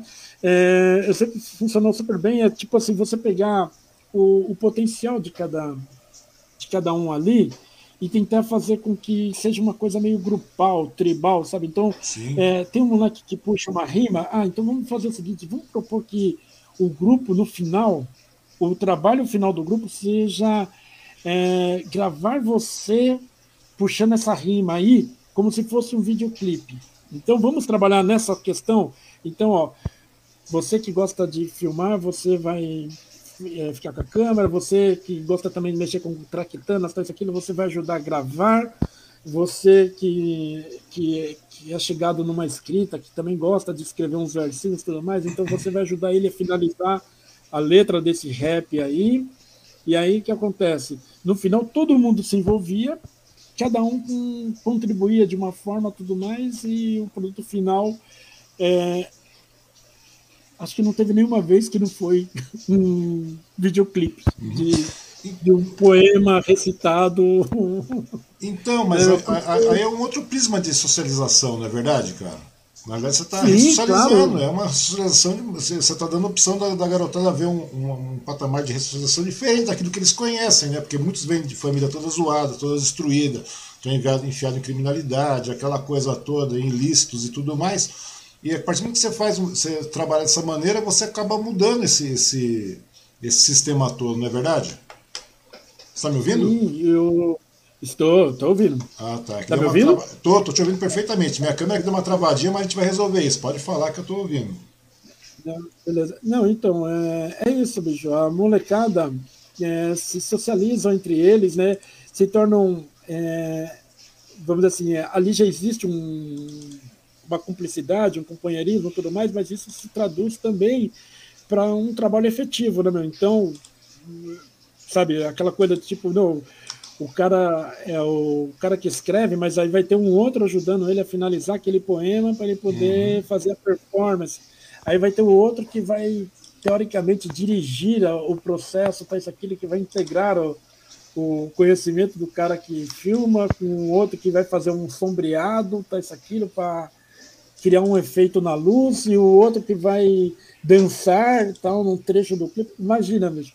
É, você conseguir fazer com que tudo isso se torne orgânico é um desafio tremendo, mas é aí que está a beleza do negócio. Né? A beleza do, do trabalho é justamente isso: você pegar é, organismos diferentes uhum. e fazer todos eles pulsar no mesmo diapasão, que é como o nosso corpo. Né? O nosso corpo é assim, né?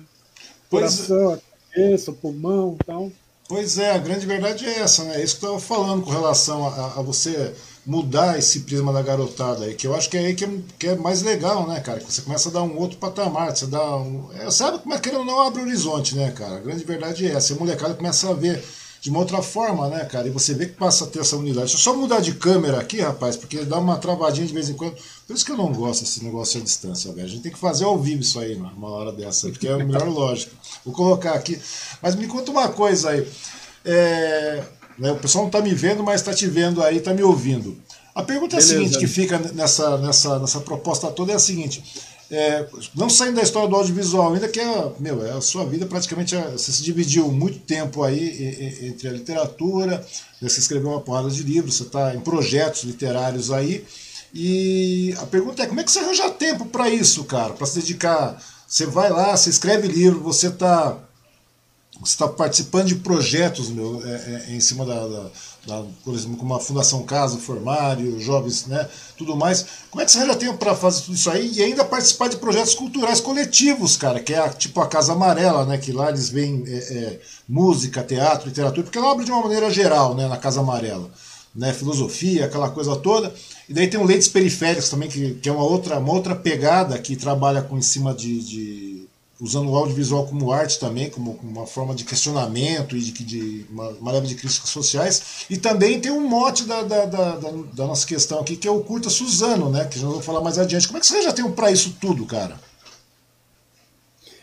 Bicho, eu acho que o grande segredo de quando você trabalha é, em coletivo é tipo você confiar nas pessoas com quem você trabalha, né? Então, hum.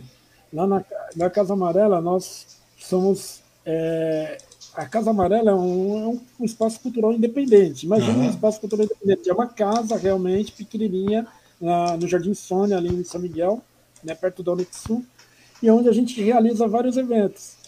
Meu, é, mas o, o, fato de fazer, de realizar vários eventos não significa que você tem que se é, vamos assim, estar ali diariamente, nem nada, né, meu? Pô, uhum. Quais os eventos que acontecem lá? Então tem, o, tem um evento, o Sarau da Casa Amarela, que é o, é o mais tradicional, né? O, o elemento assim que veio desde o início, que está lá, desde, que a Casa Amarela começou em 2011, uhum. né? Esse ano, aliás, a gente fez o Sarau em abril, comemorando 10 anos do Sarau da Casa Amarela. Né? Então, tem, são, tem cinco pessoas na gestão, eu sou só uma delas, uhum. né, meu? E aí o que acontece? É, o sarau, quem organiza é o Akira, né? Que, por sinal, a Casa Amarela é da família da esposa dele, da Sueli, que é outra pessoa da gestão. Então, o que acontece? O, o Akira, ele que pensa no convidado especial, ele pensa em situações para o sarau. E aí a gente faz uma reunião de planificação e aí ele passa, ó, oh, meu, eu estou precisando de ajuda nisso, nisso, nisso. Tá, beleza. Aí eu falo, não, eu faço isso. Fulano faz, fala, faço aquilo. Tal. Eu, enfim, é, é, é tipo assim, você entender a importância do projeto, mas ao mesmo tempo você não prometer mais do que uhum. você pode oferecer e ao mesmo tempo cumprir o que você promete. Eu acho que o, a coisa tem funcionado razoavelmente bem esses anos todos. Não vou falar que não tem tensão, tem, porque uhum. as relações humanas são movidas por tensões, né? Mas a gente vai super bem. O Links Periféricas, que é o meu coletivo de audiovisual, né, a gente está aí desde 2014, é a mesma coisa, cara. Teve uma hora que várias, várias pessoas próximas se encontraram né, e falaram: Meu, a gente é, não dá para montar uma produtora. Primeiro, porque ia ser difícil pensar nas hierarquias, porque se você pensar numa personalidade jurídica, você tem que pensar também quem é o dono, quem, quem vai obedecer, quem é funcionário tudo mais. O coletivo não, o coletivo implica você entender que você é um, uma peça tão importante quanto as outras pessoas. Uhum. Então, nós, desde 2014, nós nos reunimos um pequeno grupo, né, um pequeno, mas não tão pequeno assim, né, porque o Leitos Periféricos já saíram e entraram várias pessoas, e a gente sempre teve coisa de oito, nove pessoas né? Não existe uma liderança, não existe é, ninguém que decide, né? é tudo no grupo. E aí o que acontece? A gente pega, meu, é, vamos mandar um projeto para ver se a gente consegue um edital, beleza. Uhum. Conseguimos uhum. edital, beleza, vai ter um dinheirinho para a gente produzir tal filme, para a gente realizar tal projeto. Ah, meu, mas a gente não conseguiu esse ano, a gente está sem grana, a gente não conseguiu nada. O que, que a gente faz?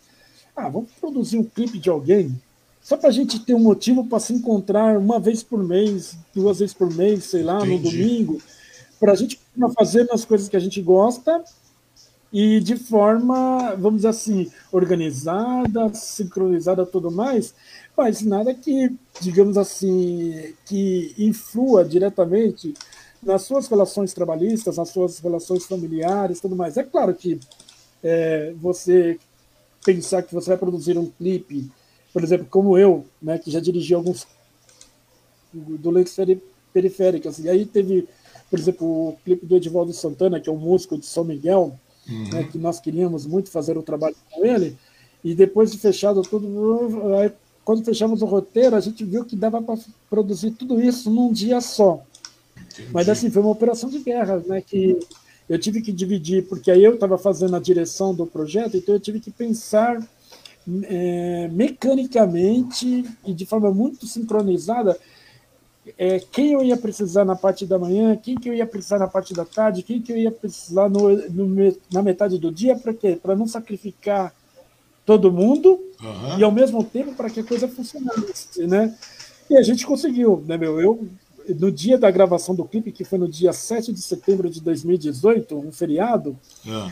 Né, a gente começou a gravar, a gente começou o processo por volta das 6 horas da manhã, né, meu? e terminamos 10 horas da noite. Mas todas as imagens que nós prevemos no roteiro foram realizadas. A gente tinha que filmar dentro da estação, dentro do trem, tinha que filmar dentro de um espaço na cidade de Tiradentes, tínhamos que filmar na rua, dentro de um ônibus. Tudo isso a gente conseguiu realizar, né? De forma muito sincronizada, tudo mais, com alguns atrasos, com alguns problemas de ordem logística, uhum. mas a uhum. gente conseguiu. Né? Então é isso. Por exemplo, eu assumi o ônus de perder um, de perder não, de ganhar, né? Para mim foi um ganho. Uhum. Passar um dia todinho na companhia do Ediodo, desde as 6 horas da manhã até as 10 horas da noite, mas assim, a equipe eu tentei sacrificar o menos possível. Na verdade, só teve uma pessoa que passou o dia todinho comigo também, que foi o Alan, que foi um dos diretores de fotografia. Né? O Alan também, ele ficou comigo o dia todo, né? até o final. Mas as outras pessoas, todas elas né, é, a gente conseguiu fazer com que quem trabalhou de manhã tivesse, digamos, uma folga à tarde, quem assumiu a tarde e à noite, aí sim foi até o final. Né? Pois é. é e, isso. bom, o pessoal não está me vendo, mas está te vendo, está te ouvindo. Tá, tá tranquilo o negócio, a transmissão está indo. Minha câmera que deu um pau aqui, cara, mas acontece isso aí. Mas me conta uma coisa, cara. E agora me fala com relação à questão do Curta Suzano, velho. Agora de pegar dessa aí, porque eu vi que você se desdobra de tudo quanto é lado aí, cara. E o nosso mote é o Curta Suzano, mano. É que é uma coisa bastante tá interessante e é, né, e é uma coisa que eu fico vendo o que, que vem a ser o Curta Suzano, cara, no português mais claro aí, porque vocês estão na quinta edição, vocês estão na quinta edição, e como é que funciona a, a proposta do Curta Suzano, velho?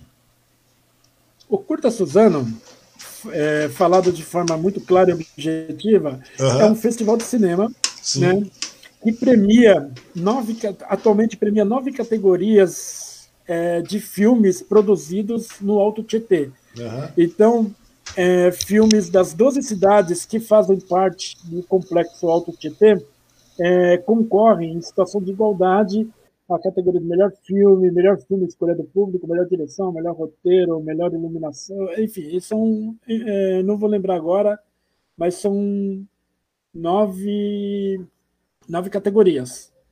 Tá me ouvindo?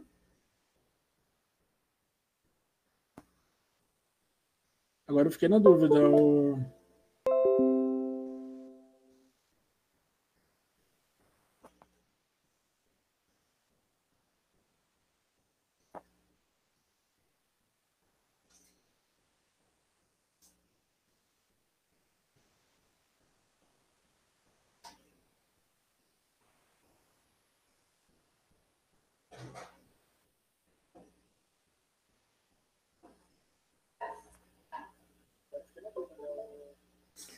Ah, eu percebi que, o áudio está rolando, então tudo bem. Vamos, vou continuar falando até você voltar. É, então, é, o que acontece? Nós criamos esse festival em 2017 e a ideia era essa mesmo. Tá?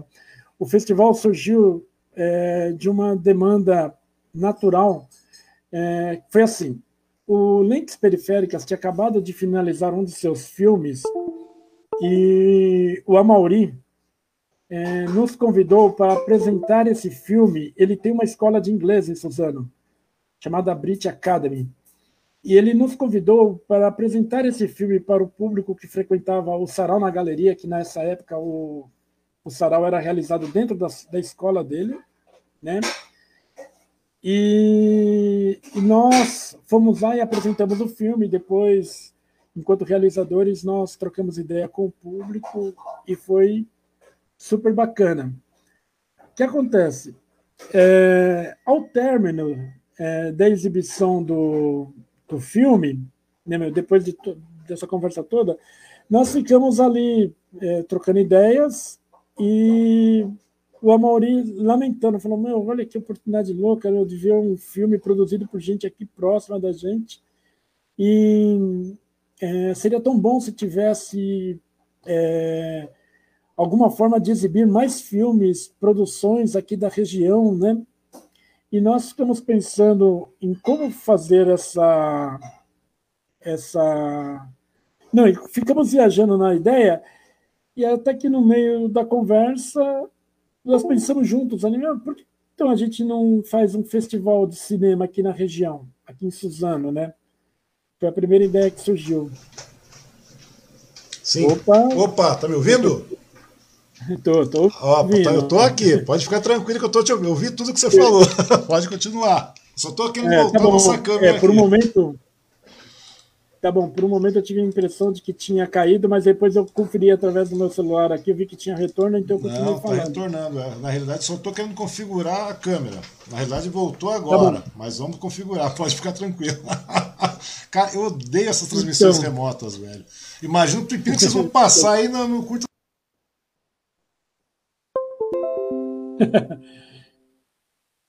Mas tranquilo. E aí o que acontece? Foi a partir dessa conversa, nesse dia, que a gente ficou pirando né, na ideia de organizar um festival. E aí nós constituímos um grupo e começamos a, a se reunir, né, pensando mais é, de forma mais otimizada como organizar esse festival. E a gente viu que a coisa foi dando liga, né? E no primeiro momento éramos quatro pessoas, eu, o Lico Cardoso, que é do Lentes Periféricas também, o Amauri e a Raquel Pereira, que é organizadora do. É, a Raquel é uma cantora né, de Suzano e ela é a, uma das principais organizadoras do Sarau na Galeria, que é um evento que ocorre até hoje em uhum. Suzano. E aí, é, aí o Amauri conhecia o Carlos Magno, uhum. Carlos Magno Rodrigues, Sano, que é do Ateliê de Imagens. Conheço. E o Amauri, um dia ele comentou com a gente, viu, eu conheço uma pessoa super interessada, que está super afim, é, e eu queria apresentar ele para vocês, se vocês acham dele entrar para o coletivo também, entrar para esse grupo que está pensando em organizar esse festival. E o Magno entrou e ele entrou chutando a porta, né? O Magno é uma pessoa extremamente prática. O Magno é extremamente dinâmico, a grande verdade. Eu conheço o Magno há muito tempo. Magno... Então, e assim, foi um presente a chegada dele, porque assim, nós constituímos o grupo e cada um assumiu uma, uma determinada tarefa, um, um determinado nicho para atuar dentro do coletivo. Uhum. E nós organizamos a primeira mostra, ainda assim cheio de dedos, cheio de medo e tudo mais. E aí, mas a gente viu que tínhamos gostado da experiência de trabalhar juntos. A, a prefeitura de Suzano, através é, da sua Secretaria de Cultura é, se aproximou da gente, é, preparou, é, abriu os seus espaços né, uhum. para que a gente pudesse as, ter espaços para fazer a exibição, né, isso foi muito importante. E a diretoria de ensino é, de Suzano também, a regional Suzano, que é, é Suzano e Ferraz, né, na verdade, uhum. é, nos, nos convidou também para desenvolvermos, a, é, para nos aproximarmos é, com o nosso projeto, e isso foi muito bacana, porque inclusive isso deu um, é, um mote que nós estávamos procurando para o festival. Porque desde o princípio nós pensamos um festival que não fosse o, o festival do tapete vermelho, era essa uma preocupação fundamental nossa que não fosse uma imitação de Oscar, uhum. né? que fosse um festival que, que pensasse na democratização, é, no acesso das pessoas ao produto audiovisual, é, não só na forma de público, mas também na forma de formação, de, é, de encontro com a sua história, com as suas raízes, com as suas ancestralidades. Enfim, que o cinema fosse um, um potencia, potenciador é, na região mas não só assim de, de criar fenômenos é, de direção, fenômenos de atuação, mas que fosse um elemento agregador da sociedade como um todo, né? Uhum. Então, por conta disso, nós, por exemplo, pensamos num festival em que nós, é, só para ilustrar é, assim claramente, por exemplo, no, no nosso festival a gente não tem, a gente não escolhe melhor ator ou melhor atriz, né? A gente, é, a gente instrumenta o, o júri, que nós convidamos a cada ano, é sempre um júri diferente, nós sempre é, instrumentalizamos eles no sentido de que é, as leituras têm que ser técnicas, né, têm que ser é, muito bem embasadas sobre a questão da atuação, mas que nós, no, ao final da mostra, nós é, sempre elencamos alguém que vai se destacar e que vai levar o troféu para casa, que é o a melhor interpretação uhum. e a melhor interpretação em papel coadjuvante, sabe? Então, é a melhor interpretação no sentido de que pode ser homem, mulher, travesti, trans, não importa. Uhum. Né? É, é uma coisa que nós pensávamos muito nessa coisa de neutralizar a questão do, do, do gênero. Né? Sim. Uma outra forma que a gente achou que seria legal é que é, nós não temos um troféu é, que seja industrializado. Né? A cada ano nós convidamos algum artista, alguma artista é, da região para que confeccione, a gente é, explica os preceitos do festival Sim. e a gente convida a pessoa, se ela topar, para ela confeccionar um modelo do que seria um troféu ideal para o festival, né? E, e aí as pessoas trazem, trazem as suas ideias, né? Então, as suas sugestões, exemplo, não é verdade? É, é, por exemplo, o primeiro ano nós convidamos um, um escultor é frequentador da Casa Amarela lá de São Miguel, e é um rapaz que trabalha com um senhor que trabalha em madeira, né, o Euflávio. Uhum. E aí é, ele pensou, e ele trabalha muito com escultura assim, bruta, né? Ele gosta de esculpir carrancas, coisas assim, sabe? É, em madeira. Só que aí nós propusemos para ele que fosse pensado alguma coisa, mas que fosse pequena, né? Que tivesse um formato de um troféuzinho que pudesse ser erguido com uma mão, sabe? Nada pesado. Nada gigantesco, né, cara? Aí ele fez, o que que acontece? Ele esculpiu, na época, ainda não, Santa Branca ainda não era é um distrito, não era uma cidade é, é, membra né, do, do consórcio, de, de, era 11 cidades só que, perten, que pertenciam ao, vale, ao Alto Tietê. Uhum. Então, ele, e aí, ele de, de posse dessa informação, o que ele fez? Ele, ele pegou, esculpiu uma madeira e esculpiu 11 rostos, 11 é, imitação de rostos uhum. é, esculpidos na própria madeira e, e distribuiu esses 11 rostos é, na, naquela outra base de madeira. Então ficou um troféu muito, muito bacana, muito é, assim que é, explicava muito claramente, já no seu primeiro ano, o que, que era o, o Festival Curta Suzano, né? no sentido de ser um festival é, que tenta potencializar ao máximo essa junção das 11 cidades, hoje 12 né, cidades que compõem o Alto Tietê. Uhum. Né? E eu vou até é, lembrei agora, eu tenho aqui ó, atrás, não sei se dá para ver aí, Sim, dá. aqui o troféu que foi esculpido o ano passado, né, pelo Chaer, lá de Mogi das Sim, Maurício Chaer. Ele foi ele que trouxe essa proposta né, no do ano passado, né?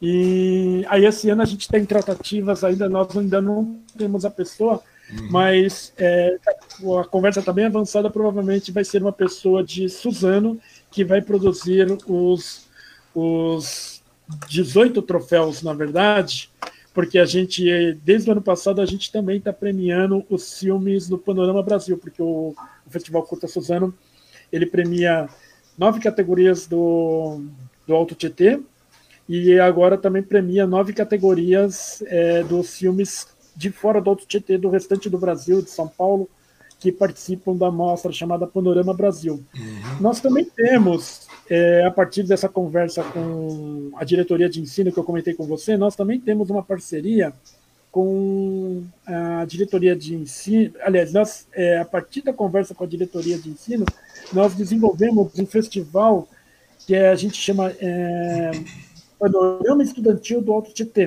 uhum. que é uma mostra competitiva somente entre alunos de escolas do Alto Tietê. Né? Poucas escolas têm participado, mas já tipo já com uma certa pujança, com, uma, com alguns trabalhos bem representativos da produção desses alunos, dessas alunas. Né? Aí, o ano passado, como as escolas estavam fechadas, e novamente esse ano, nós optamos por não é, não fazermos essa mostra, esse panorama, porque a gente entende que a construção do, é, de trabalhos audiovisuais depende muito, é, ainda mais ali no período de formação dos alunos, dos estudantes, depende muito da, da figura do professor e da troca de energia, de saberes ali dos clientes, é próprios alunos. Como eles estão cada um isolado na sua respectiva casa, né, nessas aulas online, a gente entende que não, não se justifica fazer esse, é, esse panorama, não se justificava ano passado e não se justifica esse ano ainda. Uhum. A nossa intenção é que o ano que vem, é, nós imaginando que a, a escola vai voltar para uma certa ou uma nova normalidade, e a gente espera que sim, é, a gente possa produzir um grande festival inclusive com obras que tinham sido inscritas já no festival do ano passado uhum. e que não foram apresentadas, né, porque o, foram poucas obras e era ali representativa ali das primeiras semanas, né, de aulas, né, porque depois logo em seguida as escolas pararam na metade Verdade. de março. Pararam, né, literalmente então, pararam. Exatamente, mas a gente está com os filmes lá, né, desses poucos inscritos, e aí o ano que vem a gente espera que esses e outros filmes é, possam vir assim de forma avassaladora e porque nós entendemos que se tem uma menina dos olhos, nós podemos chamar de menina dos olhos do Curta Suzano, é esse projeto, porque é um projeto assim de sensibilização é, de jovens e adolescentes é, quanto ao audiovisual, não no sentido, não só no sentido de, de entender a, o processo de, é, de realização de um filme, mas talvez é, para alguns já representando para alguns e algumas, representando um, uma possível ideia de, de outras formações futuras e que possam levar eles e elas para o audiovisual, não só para atuar, mas também para trabalhar em funções técnicas e administrativas, ou pelo menos que as pessoas desenvolvam uma certa sensibilidade, né, entender é, melhor o contexto do cinema e que não, ele, o cinema não é feito só de blockbusters. É verdade, é, cara, é verdade. As pessoas pensam que o cinema é feito só de blockbuster, né, cara? De Capitão América, assim por diante, essas coisas. E o cinema vai além disso, né, cara? Muito além disso. A grande verdade é voltamos sem chroma key, mas voltamos, tá bom? Voltamos sem chroma key, mas voltamos. Não tem problema não. Chroma key, caso você não saiba, tudo é verde no fundo. As pessoas que não conhecem, mas vão achar que é, que é uma grande coisa. Nossa, não é penumbra não. É que deu um pau e eu não vou para a conversa para restaurar o chroma key. Então, mas a grande verdade é essa mesmo. Isso aí eu acho que é uma grande sacada mesmo do Curto Suzano, que é realmente tomar essa outra, essa, essa outra vertente e trazer realmente a garotada para conhecer realmente, né, cara? Para participar, como você falou. Infelizmente, desse momento não dá, cara, para fazer da maneira como deveria ser feito por causa da questão da pandemia. Como você falou, tá todo mundo isolado, todo mundo em aula remota, né? Então, ou seja, e tem coisas que não tem como ser de outra maneira não sendo presencial. Realmente tem que ter, ó, você tem que estar do lado, as pessoas têm que estar naquela interatividade. Senão o negócio não flui, ou seja, é, sabe, é a mesma coisa sabe, que você nadar, nadar, nadar e chega em determinado momento você fala, não, meu, não vai dar, vamos parar. Se você, você tem um projeto muito bom, cara, então a melhor maneira mesmo é você segurar e realmente colocar isso de maneira mais prática. Quando você tiver um novo normal agora, nesse, nesse pós-controle dessa pandemia toda que nós estamos tendo aí, meu, porque o aproveitamento é enorme. Agora, se imagina, se fizer tudo isso de maneira remota, né, uma coisa meio à distância, não tem como você fazer isso. O aproveitamento você perde muito, cara. Porque o, o, o retrocesso com relação à questão da. que não deixa de ser uma educação também, isso aí, né, cara? Deixa de ser uma educação. A partir, do, a partir do momento que, que você não tem esse presencial, cara, Imagina se é, é, é, aquela velha coisa, né, cara? Vamos voltar bem, vamos retroceder bastante aí e falar da mesma época, cara, que você começou a pegar tudo na prática. Agora imagina se fosse tudo na base do tutorial. Não é a mesma coisa, cara. Então não existe um tutorial para como, sabe, como a molecada vai, vai cair, vai entender de background de cinema, vai, vai entender de produção, de roteiro, de tudo mais, de fotografia, de N coisas que você se propõe a, a esquematizar junto com eles, cara, de uma maneira remota. Ou seja, tem que ser presencial isso aí. O aproveitamento se você está tá, tá se propondo a colocar um projeto desse, cara, então que ele seja funcionando da maneira correta, como, tem, como ele deve funcionar, porque não existe metodologia mágica para isso, não é verdade, Escobar? Verdade. Não é? Verdade. Outra coisa que eu quero, uma, uma, coisa que me para a dúvida aí, é com relação a. Continuando no curto Suzano, cara, que agora estou vendo que você vê, a dificuldade que a gente está tendo aqui, que é uma coisa simples que deveria funcionar de maneira tranquila, não acontece. No Curta Suzano, cara, ano passado você já teve um impacto violento com relação à questão da pandemia, não foi verdade? Vocês tiveram, meu, vocês tiveram primeiro, Sim. segundo, terceiro de boa, o quarto já deu essa fubecada que é a, a, essa pandemia com relação ao Covid. Me conta uma coisa, cara, primeiro momento assim, é, porque você, até o primeiro, segundo, terceiro, você tinha um, um, um, processo de trabalho tal, que vocês já, já se esquematizaram, sabia como ia proceder e vocês tinham outros planos. A partir do momento que teve a pandemia, cara, que chegou, parou tudo, que foi tudo online, foi tudo mostra online, de maneira online, etc e tal. Como é que você, é, é, como é que vocês se adequaram a essa situação? Como é que foi para vocês se adequar a esse baque? Porque você teve uma, vocês tiveram que fazer uma reinvenção prática, vocês adiaram, inclusive, o, o, Sim. o Curta Suzano. Sim, nós, foi foi tempo para vocês se, se readequarem? Como é que foi isso aí? Então, nós. É, claro, primeiro momento foi de susto, né? Uhum. Mas assim, é, o, nós, o ano passado, contamos com a colaboração de um rapaz que é um menino de ouro, né, que tem Suzano um cineasta, hum. é, chamado Douglas Cordeiro. Inclusive ele já ganhou alguns prêmios né, com, com, alguns filmes no Curta Suzano. Uhum. E aí o ano passado ele não, aí no final de, da edição do ter, da terceira edição ele falou meu, eu quero fazer parte da organização desse desse projeto de vocês aí. Aí a gente pegou e falou, oh, beleza, mas só que é o seguinte, bicho, você é um produtor um realizador nato. Você tem que entender que você entrando no Curta Suzano, os seus filmes não concorrem mais, né? Os seus filmes não podem concorrer dentro Sim, do. É, você já, do, já, já... Não, ele falou, não, beleza, tá, isso aquilo, é, tranquilo, mas eu quero, eu quero viver esse, esse dia a dia com vocês tudo. E aí a gente começou a trabalhar juntos, e ele é um, até por conta da idade, ele é o rapaz, o tecnólogo, né? Ele uhum. é o cara, né? E aí ele foi o primeiro, quando a gente teve que se isolar, ele foi o primeiro que, é, que teve insight. Meu, nós, nós tínhamos um projeto que nós tínhamos em parceria, é, que era em parceria com a Secretaria da Cultura de Suzano, que era o Curta Suzano em Cena. É. Curta Suzano em Cena, mas acho que era esse o nome, não lembro mais. O que acontece?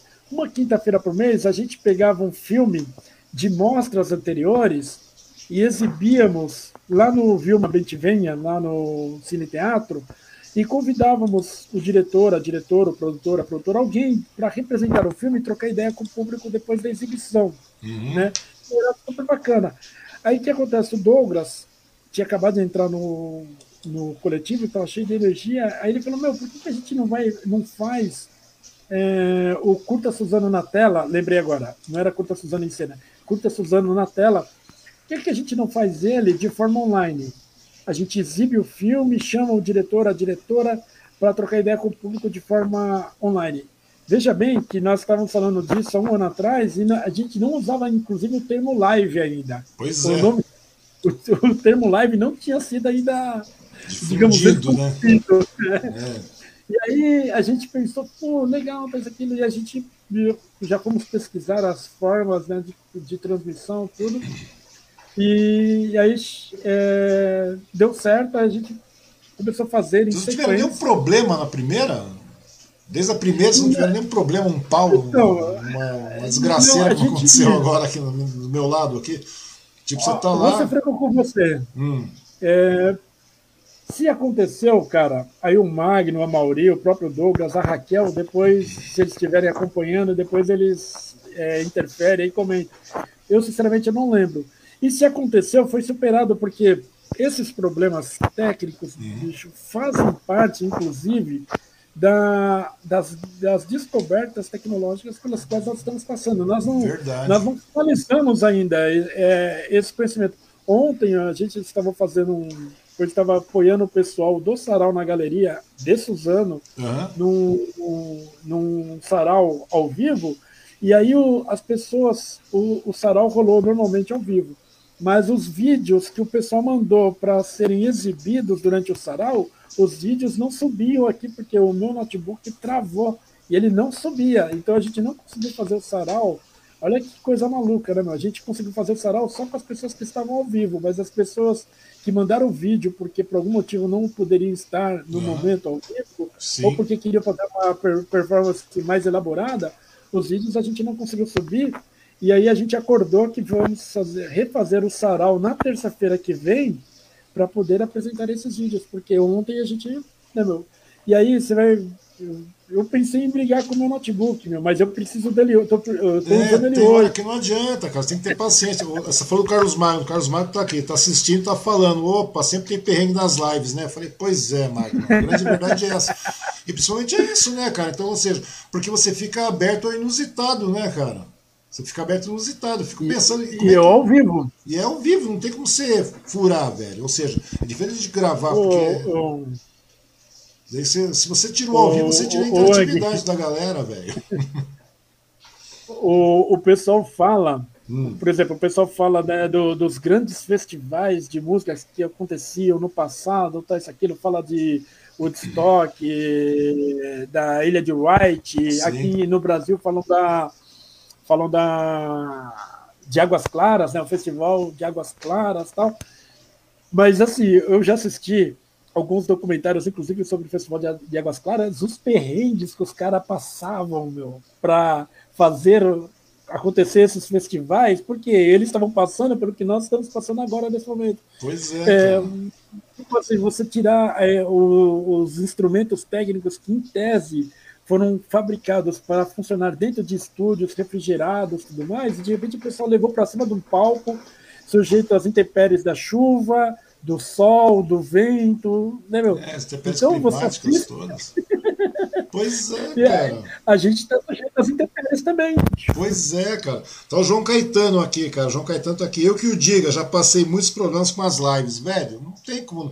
Por isso que eu tô falando. É, velho, o João também tá fazendo um trabalho bastante legal na, na editora, na Lavra Editora. Sim, velho, um a editora muito legal. E de vez em quando ele faz umas lives também, cara, né? O justo é que não tem como a gente acompanhar tudo ao mesmo tempo, mas a gente imagina que deve ter passado uns perrengues bravos, velho. Lá no Suzano hoje Boa mesmo, cara, vira e mexe. Teve um camarada, cara, que eles foram fazer uma live, eles foram fazer. O pessoal até bastante conhecido, você imagina, cara. A live dos caras chega a 10, 12 mil pessoas vendo ao mesmo tempo, cara, de uma maneira simultânea no YouTube. É muita gente, mano. 11 mil, 7 mil. E os caras estavam lá falando 10 minutos sem áudio, cara. A galera só olhando, só olhando, não teve jeito, mano. É uma coisa extremamente complicada. Eu fico imaginando isso aí, né, cara? Primeiro momento. Primeiro que você tá. Eu, voltando à questão do Curto Suzano, cara, dessa, dessa reinvenção que vocês fizeram aí, cara, em primeiro momento. Porque é aquilo que você falou.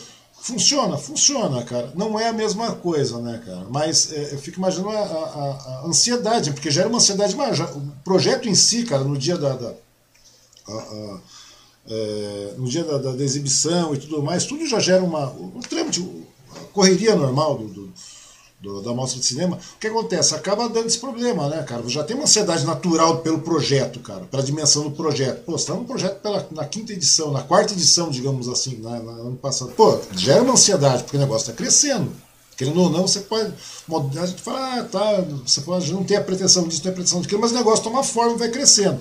E a partir do momento que o negócio toma forma e vai crescendo, a responsabilidade e a ansiedade também aumenta, né, o, o Escobar? Nessas horas que aumenta demais, Sim. cara, então você fica com mais um perrengue, cara, mais uma dúvida desgraçada que é, meu, agora o, o diretor tá aqui, podia estar do lado, sentado aqui em frente, conversando, falando legal, porque até a gente colocar o filme, você coloca um pendrive, passa, exibe, tá de boa, na é verdade? O filme tá finalizado, fechado, tá de maneira digital, obviamente.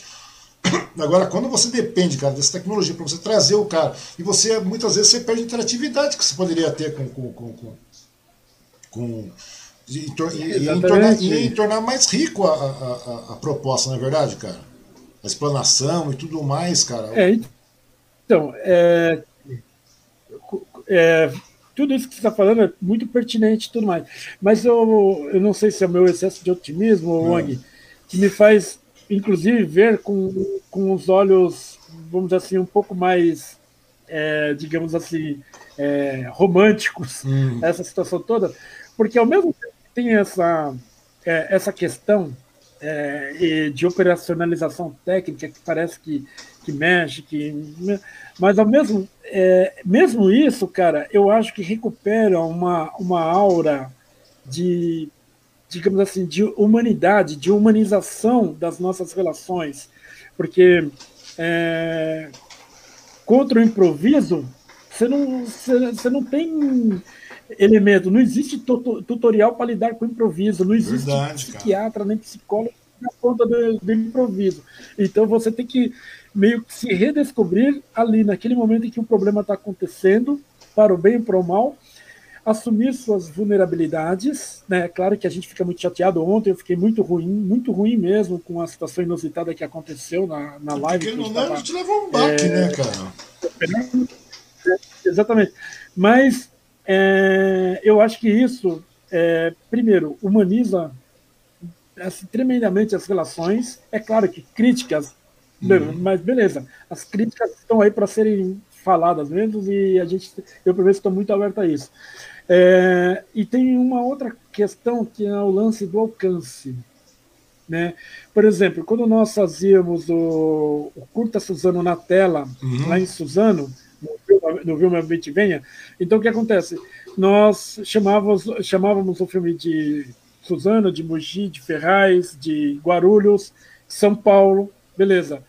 Mas aí, com, com esse lance de fazer o online, nós podemos chamar o, o cara que ganhou um filme de Pernambuco, do Ceará, do Rio Grande do Sul, sabe? Sim, sim. Então, sim. O, o, ao mesmo tempo, os filmes que nós estamos de Suzano, os filmes de, de Suzano, olha, do Alto Tietê, é, foram exibidos é, nas plataformas que o pessoal pode assistir em, na Inglaterra, na Holanda, em Moçambique, nos Estados Unidos e em Suzano.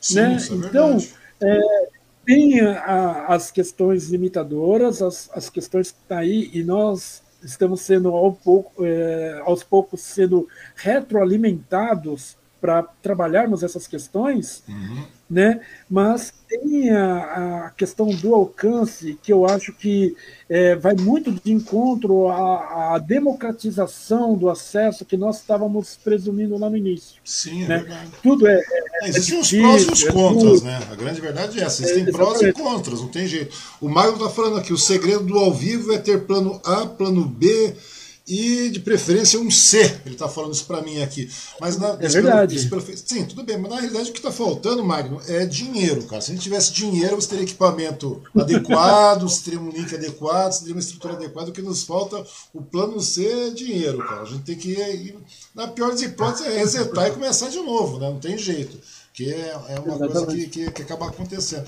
Mas é legal isso aí, que eu, eu acho muito legal, cara, que independente das intempéries que tá acontecendo, que acontecem por aí, pandemia, essas readequações, reinvenções, o pique para fazer o, o, o, festival não, não, não, não foi abalado em nada, né, cara? Vocês continuaram no mesmo pique, né?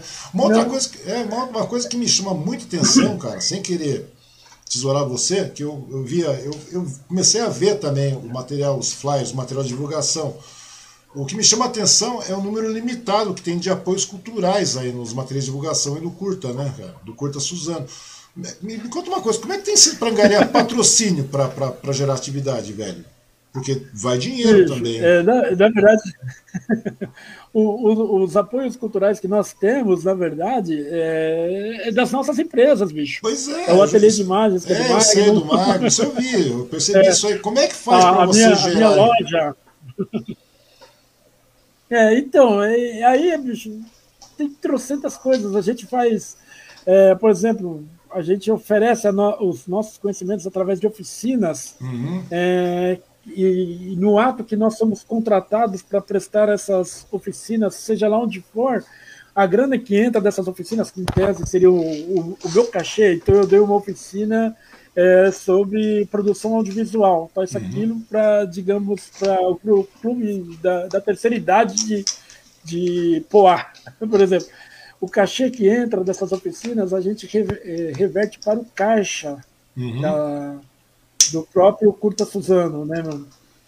É, é, é, esporadicamente, é, às vezes nós conseguimos algum apoio para é, da, da própria prefeitura, às vezes para bancar um, uma determinada situação, por exemplo, para pagar o, o cachê dos, é, do, do júri, né? Uhum. Que o, no, o nosso júri tem sido uma coisa que nós temos investido muito e, e a gente acha que para o pessoal dar conta da demanda de, de assistir 300 filmes, para fazer uma leitura crível, certa, é, embasada em critérios técnicos e estéticos muito claros e objetivos, uhum. não dá para você convidar o cara que se diz só cinéfilo. Né, Tem que ser alguém que, que tenha conhecimento, conhecimento da, da, da, arte da filmografia.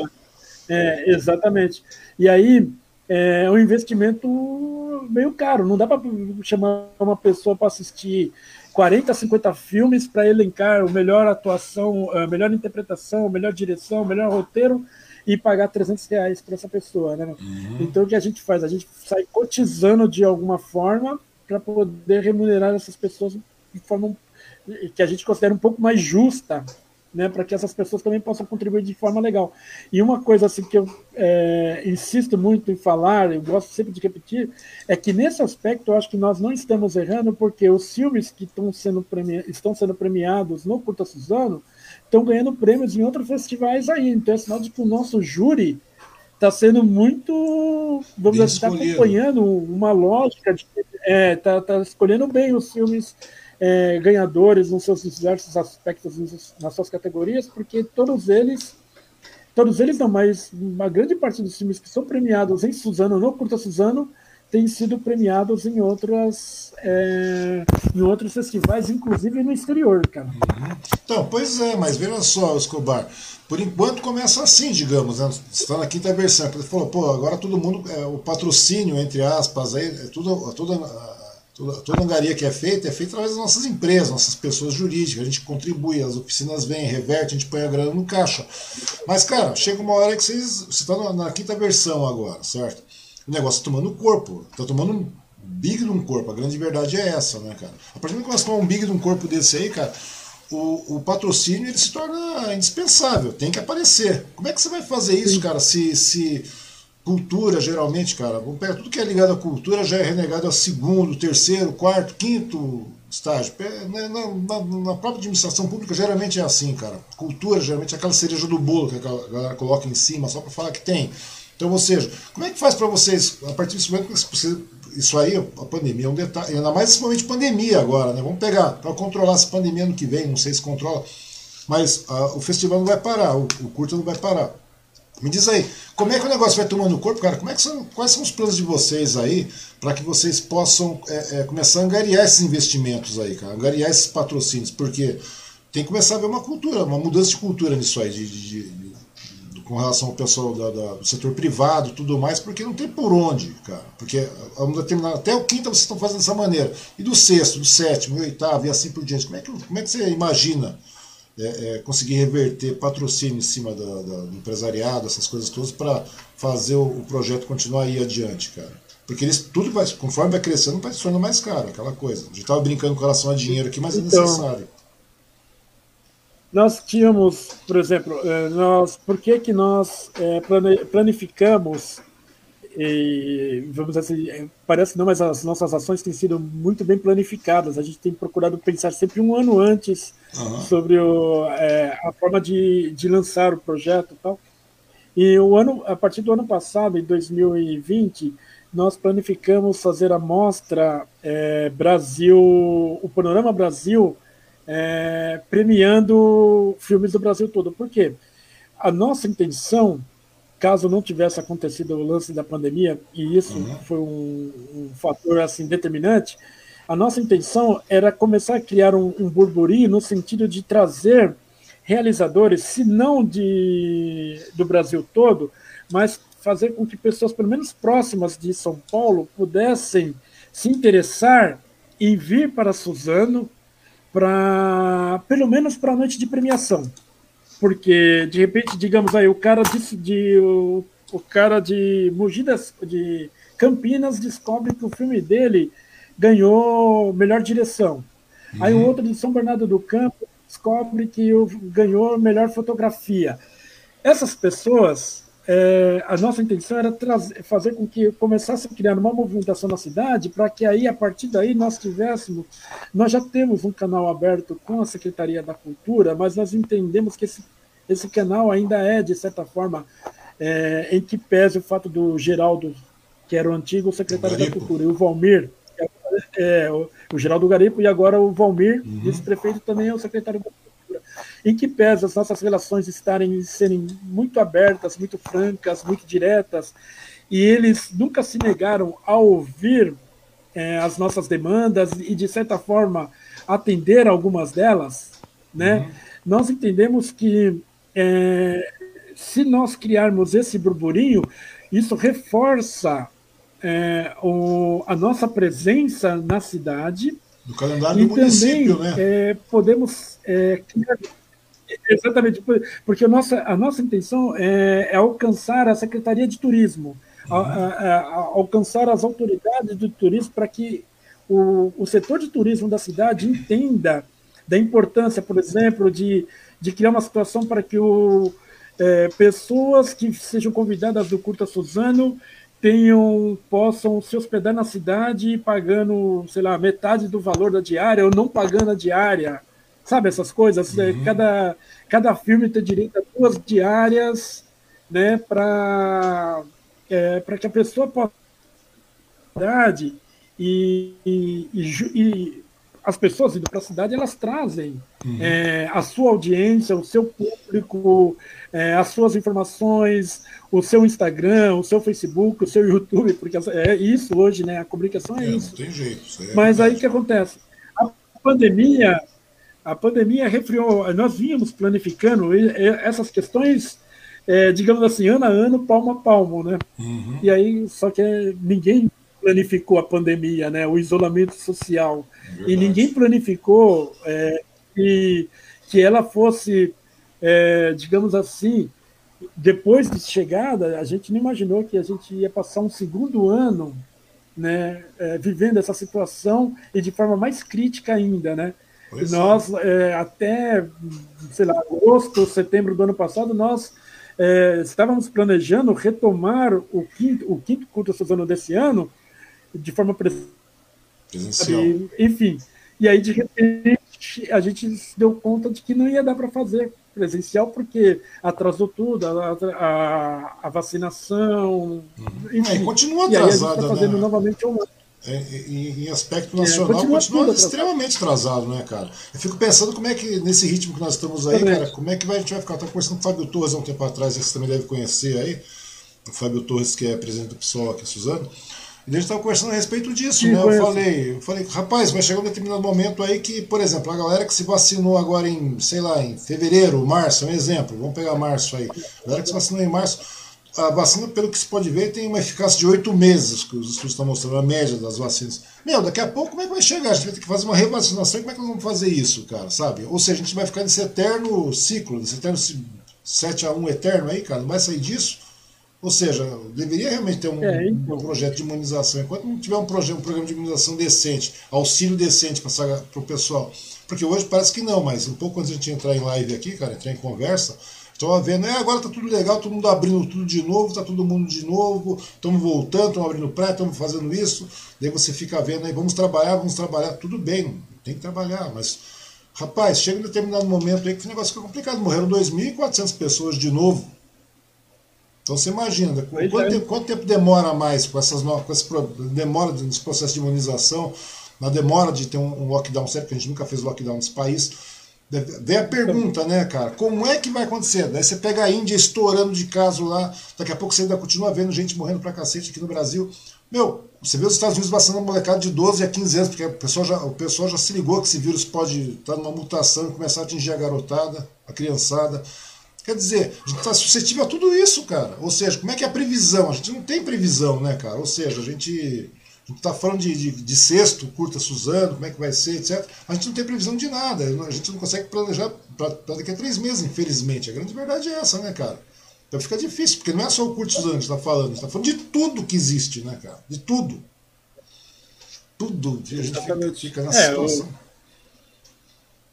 Tanto é que eu, a programação, nós eu estava fazendo um autoelogio agora há pouco, falando que nós sempre planificamos as nossas ações, né? Uhum. Mas, por exemplo, o, o Curta Suzano até o, curta, o quinto Curta Suzano, ele foi decidido em reuniões online que se tornaram quase que semanais agora no mês de março, quando a gente falou, não, agora não dá mais, ou, se a gente não for realizar é, ele esse ano, a gente tem que tomar uma decisão agora. E uhum. se a uhum. gente for realizar, a gente também que tomar uma decisão agora.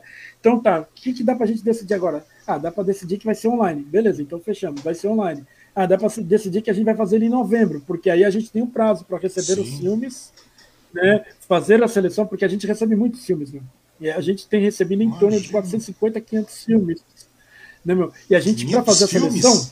do, é, 500 filmes. É Cara, que, é, é assim, mesmo, mano. É, exatamente. E aí o que acontece? E a gente tem que assistir todos para que, assistindo todos, a gente possa fazer uma tabela, uma aferição, e assim, aí, desses 500 filmes, a gente selecione os 25, 20, 25 que entram no Panorama Alto Tietê, os 20, 25 que entram no Panorama Brasil, e os 5 a 10 que a gente seleciona, que é o Panorama Mundo, que não é competitivo, é só expositivo. Né? A gente exibe os, alguns filmes que vêm de fora, no sentido de, de criar é, uma integração, né? uma, uma aproximação com quem está produzindo filmes, inclusive fora do Brasil, que o, o festival preconiza isso desde o seu início. Né? Tanto é que a gente, inclusive, mudou. A gente, esse ano, assumiu que é nós somos um festival internacional de curtas-metragens. Né? Então, é, Curta Suzana é Festival Internacional de Curta-Metragens do Alto Tietê. Então, Esse e, e aqui tem um detalhe. Isso que eu tô falando, você falou de 500 filmes que vocês recebem. Desses 500 filmes, vocês todos assistem, toda a bancada assiste, não é isso? Para fazer uma pré-seleção. Isso. E depois vocês. É, nós fazemos a seleção porque. Aí os filmes selecionados. Uhum. É, não, então, aí os filmes selecionados é, quem faz a, a, a pré-seleção somos nós mesmos, né? Nós da comissão organizadora uhum. e algumas pessoas próximas da gente que, que tem que tem condições de, de fazer essa, essa leitura né, audiovisual, ler, entender e classificar tal. E aí o é, que acontece? Esses 40, 50 filmes selecionados Aí sim vão para o júri, sim. que aí o júri vai fazer aquele, aquela leitura mais técnica, ainda mais detalhada, e a partir daí escolher o, as nove categorias uhum. classificadas no Alto Tietê e as nove fora uhum. Panorama Brasil. É é quando você falou de 450, de uma média de 400 a 500 filmes, eu fiquei realmente espantado, velho, porque é um volume bastante grande para você fazer uma pré-seleção, para você de lá você sacar 45, 50 filmes que você falou. 50 filmes, vai. Pô, você está tirando 10% daquilo. E de forma justa. É, e daí você tem que passar, todo mundo, toda a bancada, todo, toda, toda a comissão organizadora tem que assistir esses filmes, né, esses curtas aí. Depois vocês vão debater com relação a isso, porque eu acredito que isso não é uma, uma situação monocrática, cada filme vocês devem debater com relação Sim. a isso, não é isso? Ou seja, os, praticamente todos Sim. vocês assistem os 500 filmes, né, cara? Toda a bancada assiste os, os 500 filmes. E daí vocês entram em é, acordo. Eu, eu não digo que toda é, eu não digo que a gente, toda a bancada assiste 500 filmes, porque assim, o, o, nosso combinado internamente é que os filmes sejam assistidos por pelo menos duas pessoas diferentes. Entendi. Né? E mesmo assim é um volume bastante Mas, grande. Não necessariamente. É, não, sim. É, eu, eu, o ano passado eu, eu devo ter assistido em torno de 200 a 220 filmes. Dos, o ano passado a gente recebeu um pouquinho menos, a gente recebeu em torno de 400 420, 430 filmes. É claro que teve alguns filmes que a gente fala, recebe, ah, beleza, mas teve, tem filmes que nós desclassificamos autom automaticamente, né? Uhum. Tipo, extrapolou os 25 minutos. O filme tem 25 minutos e um segundo, ele não passa. Né? Eu coloco, a primeira coisa que eu vejo. Né? Filme institucional, tem muita gente que manda filme institucional. Você vê que é filme de propaganda, sabe? Uhum. É, às vezes vem todo trabalhado, trabalho, mas você vê que não é um, não é um documentário. O pessoal escreve como documentário, escreve como filme experimental, mas aí a gente vê, em filme institucional, a gente desclassifica. Né? Aí o que acontece? É, é, filmes seja, que fazem algum tipo de. Não, desculpa, é, normalmente a gente tem, pede que, tem alguns critérios, né? Que já, já elimina bastante, é, é, é bastante envios ao Elimina uns 10%. Já elimina, mesmo assim, é, vamos dizer assim, de, de, é, de 400, digamos que de 400 filmes a gente elimina 40, mais ou menos. Aí, agora esses outros 360 terão que ser assistidos. Pois é, né? e aí, é, e aí as pessoas assistem, e aí o que acontece? É, e a gente não, digamos, alguém, é, a gente procura não acompanhar a nota da, da outra pessoa, uhum. né? Tipo, porque se dá uma divergência muito grande, aí uma terceira pessoa assiste para tentar achar um, uma equalização ali, porque é porque se um filme foi muito mal na mão de uma pessoa, mas muito bom na mão de outra, então dá um tempo. Pode ser que algum fator mais pessoal esteja influenciando nessa nota para baixo ou para cima. Entendi. Então é legal uma terceira pessoa assistir para tentar achar um. Né? E aí o, a gente sempre conversa, né? a gente se reúne, é, a gente dialoga bastante sobre essa questão, porque é, às vezes algum ponto pode passar é, em branco. Né? Eu lembro que teve um, é, de, de, de, ter passado um, um, uma questão de, de agressão que estava muito diluída no enredo, mas assim um, um filme que fazia uma determinada isso não foi ano passado foi acho que o ano retrasado não lembro uhum. mas um filme que fazia uma certa apologia ao estupro né falando isso parece gritante parece absurdo mas sabe quando isso está diluído num, num contexto, no contexto do enredo sim. e aí é, aí precisou de um, de um olhar feminino fazer essa indicação para a gente pegar. Porque às vezes a coisa vai de forma subliminar aí, também, né? Às vezes. Exatamente, mas aí. Então, mas aí quando a gente. Quando eu, eu assisti, eu falei, putz, é verdade, meu. É, tal, isso, aquilo. Aí a gente optou por desclassificar esse filme, né, meu? Hum, Porque a gente tem como uma das prerrogativas combater todas as formas de discriminação, é, todas as fobias, né, é, todos, todos esses, é, esses fatores são critérios, é, vamos dizer assim, é, de determinantes para a gente eliminar um, um filme. Uhum. Né? A menos que esteja realmente no contexto, seja na narração do enredo, isso se justifique, mas quando a gente vê que, de certa forma, está é, tá ali de forma naturalizada, como se fosse um elogio da violência, um elogio do estupro, um elogio ao racismo, aí a gente tem eliminado esses filmes, que foi uma, uma, uma coisa que nós adotamos desde o primeiro e definimos que faz, faria parte do nosso escopo é, esse tipo de leitura. Né? É, não tem que dar, você também tem que dar plateia, não tem que dar, dar assunto para esse tipo de coisa, né? A grande verdade é essa, as pessoas Exatamente. Pô, oh, você não conversa com determinada pessoa que tem um. Ah, vamos dar direito para todo mundo. Não, tem algumas coisas que não tem que ter direito. A grande verdade é essa. Tem algumas coisas que tudo existe um limiar da, da, lógica da racionalidade. Quer ver? O Carlos Magno continua falando aqui. É, ele está falando sobre com relação à questão do incentivo. Também pensamos que a lei de incentivo será o caminho possível para o crescimento a médio prazo. A grande verdade é essa. E está falando também se assustou no primeiro ano. A, a, demanda é bastante grande mesmo, segundo o Magno. O Magno também assustou. O Magno é uma, muito dinâmico, é mas o dinamismo também impacta. E aí está o detalhe. Uma outra pergunta aí. Como é que funciona o processo de inscrição né, da, da, das pessoas que querem participar? É, o quem né, e o que pode ser inscrito no Curto Suzano e até quando que pode ser feitas essas inscrições aí, Escobar?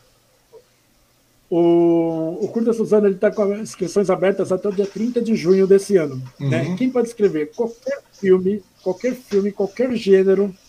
Né? Nós não fazemos acepção de gêneros. Uhum. Né? Os critérios determinantes para eliminação de filmes são outros, como eu já sei. Sim. Mas, assim, é, independente do gênero do filme, ele, ele pode ser enviado. E assim, nós temos o site, né, curtasuzano.com.br, lá tem o regulamento e tem o formulário de inscrição. Então a pessoa lê o regulamento, se ela entende que o filme dela preenche os requisitos que nós é, determinamos, né, é, as condicionantes que nós determinamos para o filme ser, ser, aceito, e nós não, não temos nada de diferente. Né? Uhum. A questão é mais de, de tempo mesmo, o filme tem que ter até 25 minutos. E aí o que, que acontece? A pessoa escreve, preenche um formulário, aí tem que enviar o link do, de onde o filme está. Ela não tem que enviar o filme, ela tem que passar o link. Se está em qual plataforma? No Google Drive, no YouTube, no Vimeo, não importa. Ela passa o link. É, envia uma sinopse também, né? Lá tem todos os campos para serem preenchidos, né? Uhum. E aí depois feito isso, aí eu sou uma das pessoas que ficam responsáveis de ficar fazendo uma triagem. Eu, nesse momento eu estou fazendo uma triagem a cada três, quatro dias. Então às vezes tem pessoas que mandam e-mail, ah, vocês receberam, tal. Eu demoro até alguns dias para receber. Primeiro porque a gente tem várias, a gente tem a vida nossa, Sim. né? E e assim eu, eu eu sempre separo um, é, duas, três horas da minha semana para responder essas questões. Uhum. Então, é uma, uma hora da terça-feira pela manhã, uma hora da quinta-feira à noite e uma hora do domingo pela manhã, por exemplo. Eu vou lá, eu dou uma geral, vejo se está tudo bem, vejo quantos filmes entraram nesse período. Se tem alguma pergunta específica, eu vou lá, respondo, né? É, alguma demanda, tudo mais. Enfim, é assim que a gente vai fazendo. Né, é, agora, a partir de. É, na primeira semana de junho, a gente já começa a fazer a seleção. A gente não espera finalizar as inscrições para começar a fazer a seleção dos filmes, uhum. porque senão fica um volume muito grande. E a, o nosso acordo é divulgar é, já está explicitado isso, inclusive, publicizado que dia 15 de agosto a gente vai publicar os filmes que foram selecionados. Entendi. Né? Então, de todos os filmes que vierem, seja 200, seja mil, né, a gente vai fazer uma seleção de. Uhum. Normalmente a gente trabalha entre 40 a 50 filmes. Né? E aí o que acontece? A gente vai divulgar esses selecionados e ao mesmo tempo a gente vai passar para os jurados, porque até aí a gente já vai ter escolhido o corpo de júri e a gente vai passar para o júri. Aí o júri tem, no dia 15 de agosto, mais ou menos, até mais ou menos dia 20 de outubro, 25 de outubro, até próximo da, da abertura do festival, que vai ser em novembro, dia uhum. 3 de novembro, o público, o pessoal do júri assiste, aí a gente tem uma reunião inicial, depois eles podem fazer reunião entre eles, depois, na hora de tabular as notas, novamente eles se reúnem com a gente, aí a gente fecha, a gente tira as dúvidas, tudo, se a gente entende que tem que fazer uma nova reunião, é, porque alguma coisa não ficou muito clara, e às vezes as reuniões, depois de duas, três horas, você sabe, tornam exaustivas, não dá mais, né? Uhum. A gente marca uma nova reunião, e aí o que acontece? Quando o festival inicia, é, no caso vai começar dia 13 de novembro e vai até o dia 26 de novembro. Vão ficar, os filmes vão ficar disponíveis para as pessoas assistirem uhum. e votarem também no escolha do júri. Sim. Aí que acontece? Quando o festival se inicia, na verdade a gente já tem as notas tabuladas, a gente já sabe qual é o filme ganhador, tudo mais. Uhum. Os únicos filmes que a gente fica sem saber é, quem ganhou é o melhor filme é, júri popular Alto Tietê e melhor filme júri popular Panorama Brasil, porque esses aí é o público que vai votar e a gente só vai saber no dia, 20, dia 27 de novembro, porque uhum. dia 6 às 23h59 fecha o, Encerra a o site é, encerra a votação, aí dia 27 a gente vai fazer a tabulação, e aí no dia 27 à noite a gente vai fazer uma grande live, um grande encontro. A gente espera que fazer ele já presencial uhum. para quer dizer, a gente o festival vai ser online, mas a nossa intenção é de que a divulgação a gente já consiga fazer de forma presencial e online, porque aliás Sim. O online também já, já faz parte da nossa vida. Agora a gente Sim. entende que não vai ter como fugir dele, né? É verdade. Me conta uma coisa também, só para tirar uma dúvida final aqui. Como é que é o perfil dos participantes? Como é que é o perfil? Como é que é a faixa etária do povo que está participando aí do, do, quarto, do quinto? Porque você deve ter visto uma mudança também do primeiro até o quinto, né? Como você já está recebendo os filmes. Como é que está sendo o perfil dessa galera aí que está participando? A idade tudo mais? Você está vendo que a garotada está participando mais? Está tá, tá, tá partindo com mais empenho para cima do audiovisual agora? Na verdade, assim, tem muita garotada produzindo, e a prova disso é o, é o panorama estudantil, né, que a gente não está realizando, mas é, a gente sabe que tem uma monte de rapaziada fazendo, produzindo bastante aí. Mas, assim, o, o festival como um todo, a mostra é, Curta Suzano, tem recebido, recebido filmes é, de todos os rincões do Brasil e do mundo. Né? É, há uma predominância de filmes documentais, uhum. mas tem muita ficção. Né? Agora, o que chama atenção é que nós temos sempre problematizado e conversado muito é assim uma onipresença de produções de Pernambuco e Ceará, tá? É, normalmente, é, digamos assim, os filmes selecionados, não só inscritos, mas selecionados, uhum. é, Pernambuco e Ceará, tem sido na ordem, de, tem ocupado a nossa grade na ordem de 30% a 40%, mais ou menos. Aí tem uma explicação, porque nas nossas lives com os filmes, com os diretores de fora, o ano passado, aí eu, eu pude matar algumas curiosidades, né? porque eu, eu também queria entender isso, uhum. né? E esse processo. E aí, fazendo live com filmes ganhadores de anos anteriores e filmes de, de fora, essa é uma das grandes vantagens da gente fazer o um negócio remoto, né? Aí eu conversando, por exemplo, em Pernambuco, tem um, um é, o poder público já institucionalizou é, diversos editais, diversas formas de atuar, de fazer, é, de fomentar o uhum. audiovisual de forma muito clara, objetiva. Então, se o cinema de Pernambuco hoje está produzindo muito e com muita qualidade, tem a ver, claro, com, com esses investimentos públicos que fazem com que é, tipo assim, haja uma renovação das, do, das uhum. pessoas né, em todos os campos da expressão cinematográfica e que é, essas pessoas, é, vamos dizer assim, elas são atendidas minimamente em suas demandas. Então, é um cinema que pode não ser comercial, mas que diz muito claramente o poder é, do cinema, tanto no seu sentido imagético, coletivo, uhum. mas também enquanto é, é, agregador de forças que, que estão aí ocupando, né? Porque é, é avaliando-se os, os, outros festivais de cinemas, é, digamos assim, mais parrudos, mais uhum. substanciosos, uhum. e que tem retornos financeiros tudo mais, nós não oferecemos nenhum tipo de aporte financeiro, Sim. nem temos condições mas assim, festivais que, que premiam em dinheiro e tudo mais, aí o que, que a gente tem observado?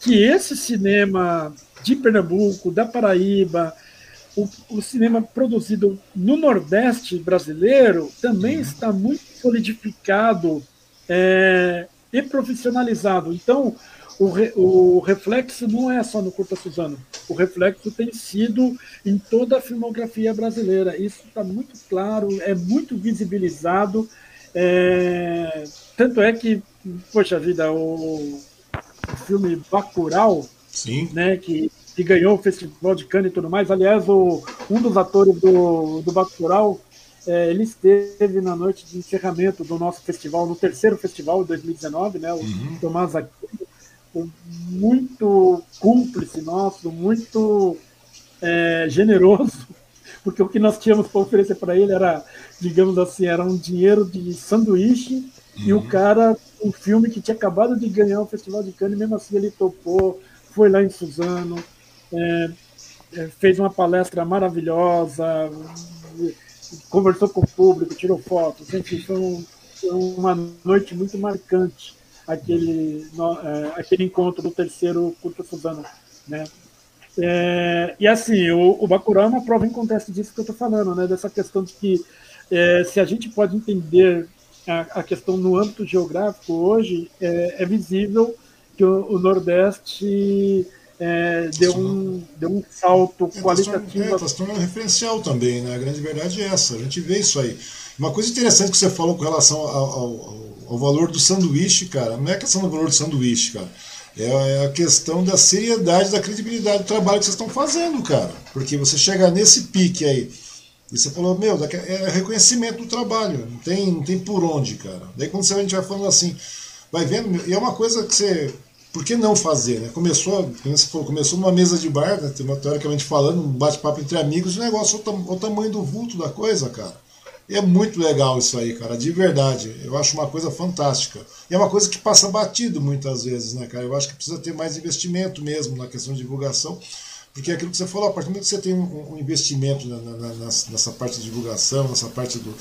do, do né, na, como, como se fosse um fomento em cima da, da, da, do cinema, cara, nossa, o negócio assim ia crescer, cara. Só tende a crescer e vocês, da maneira que vocês estão trabalhando, daqui a pouco é uma, é uma questão de tempo, cara. É uma questão de se adequar às novas, às novas realidades que nós estamos vivendo aí. E eu acho que tem tudo para continuar crescendo cada vez mais, velho. É uma coisa que dá, dá bastante orgulho de ver né, o Magno, você, a galera toda participando, eu acho uma coisa muito legal mesmo, cara. Quando o João falou, falou, ah, você não quer? Eu falei, opa, manda aí que eu quero conversar com esse cara, velho. Que é uma coisa muito legal, de verdade mesmo. De verdade, fico muito feliz de ter, ter conversado contigo, Escobar. De verdade mesmo, cara. Eu que agradeço demais. De verdade, cara, qualquer coisa, estamos aí, manda material, manda lá pro, pro, pro, grupo hoje também, é uma coisa muito simpática. Tem, tem, tem, tem, tem que divulgar, velho, não tem jeito, o caminho é esse mesmo. E que uh, o poder público começa a fazer esse investimento também, né, cara? Tudo bem que a gente compreende que a gente está num momento de pandemia, mas após esse momento de pandemia aí, cara, e é um projeto que tem para tem tudo para se tornar parte do, do, do, calendário da cidade. A grande verdade é essa, né? aquilo que está sendo feito aí. É, é o, o, o Magno está falando que amanhã tem, é verdade, tem mesmo. Então, cara, de verdade mesmo, muito é. obrigado. É uma coisa muito legal. Agradecer o, o Magno, agradecer a sua participação, sua disponibilidade. E pedir desculpas para ti também, o Escobar, porque foi feio o negócio aí, cara. Uma hora eu falei, vamos, vamos cair. Chega uma hora que não caímos, vamos na perseverança que não cai. Mas de verdade mesmo. Legal. Escobar Flanelas. Gui, se você permite só falar. À vontade. É, eu só queria comentar então, amanhã, é, esse projeto do Curta Suzano Curta Online, a gente retoma justamente amanhã, né? Uhum. É, Quinta-feira. É, o projeto é, nosso se chama Curta Online, né? E nós vamos estar exibindo o. Nossa, vamos estar exibindo é bem é, gerundismo total. É, é, mas faz parte. Esse momento que nós estamos aqui, cara, que nós estamos, pode gastar no gerúndio que não tem problema. Bem, nós vamos exibir o filme Marie, né? É um filme produzido, foi o filme que ganhou o Panorama Brasil como melhor filme no festival, no quarto Curta no ano passado. É um filme de, é, escrito e dirigido por um cineasta pernambucano chamado Léo Tabosa. Aí uhum. a prova, né? Pois é. Um cineasta pernambucano, né? E é um filme muito, muito bacana. Né? Um, ele é um filme de mais ou menos uns 22, 23 minutos. E após assistirmos o filme amanhã às 20 horas, nós, o Léo Tabosa se dispôs a trocar ideia com a gente. Então ele vai estar lá em Pernambuco, eu aqui, Raquel Pereira vai estar em Suzano, e nós três vamos triangular uma conversa que vai ter ah, os cuidados técnicos do Carlos Magno e do Amaury Rodrigues, que são as outras forças motrizes do Curta Suzano. Eu preciso também agradecer é, justamente no, uh, esses apoiadores né, que nós temos aqui, uhum. né, o, o Arcângelos Edições, que foi o pessoal que, é, através do Luca Magalhães, o pessoal que está administrando o nosso site, nossas redes sociais e tudo mais, uma parceria que nós conseguimos assim aos 45 do segundo tempo, porque a gente não ia dar conta de fazer essas coisas, e aí o Luca Magalhães, que é do Itaim Paulista, de, da Vila Cruçá, na verdade, aceitou é, tocar esse barco para a gente. Né? Quero também ter que agradecer o ateliê de imagens do Magno, a Planeta Perfume, que é a minha, a minha loja de cosméticos, uhum. a Brit Academy, que é da a Escola de Inglês do Amauri, né? E a Prefeitura de Suzano, a Secretaria de, de, Cultura de Suzano, eu já te falei, ela tem sido muito parceira da, da gente, né, meu? Tem dado é, os apoios que quero crer que são os que são possíveis no momento, uhum. mas enfim, eles nunca fogem do diálogo com a gente. Né? Nesse momento, primeiro representada pelo Geraldo Garipo, que sempre nos apoiou, sempre Sim, esteve do nosso lado, pessoa. e agora através do Valmir, que assumiu a secretaria agora no lugar do Geraldo e também manteve esse canal aberto que a gente está podendo conversar, tal, tentando construir alguma coisa em parceria aí. Tá bom? Uhum. Final do mês, vamos ver se consigo conversar com, com, com o Valmir também. Vai ser uma conversa muito legal. É sempre muito bom poder falar disso. O Mário está lembrando é, o... aqui. Oi? Desculpa. É, o, Valmir também é, é, da nossa vibe, né, meu? Ele é ator, né? Então ele, é. ele entende muito a dinâmica do, é, de tudo isso que a gente está conversando aqui, né? É verdade. Vamos ver se no final do mês eu consigo conversar com eles. Vamos agendar uma datinha para conseguir conversar. O Mário está lembrando aqui facebook.com.br curta Suzano, não é verdade? É, as redes sociais, vamos lembrar isso. bem disso aí. E onde é que está aí? Tem o curtasuzano.com.br também, não é verdade? Para fazer sua inscrição, para ler o regulamento, ver tudo lá que está acontecendo. O que mais? E o Carlos está falando, Valmir Pinto sempre apoiando o cinema regional. Grande verdade é isso aí mesmo. Bom, Escobar, de verdade, muito obrigado. Eu tomei bastante do seu tempo. Fico muito feliz de ter conversado contigo. Imagina, Novamente, peço desculpas, peço desculpas aí pelo, pelo inconveniente da, da, da, desse, desse, desse, distúrbio que nós tivemos aqui na transmissão, mas acontece, tá bom? Agradeço a todo mundo que, que participou e pedir para todos que prestigiem, né? Verifiquem, amanhã tem, tá? É só entrar lá no Facebook do Curte Suzano, vocês já vão verificar aí.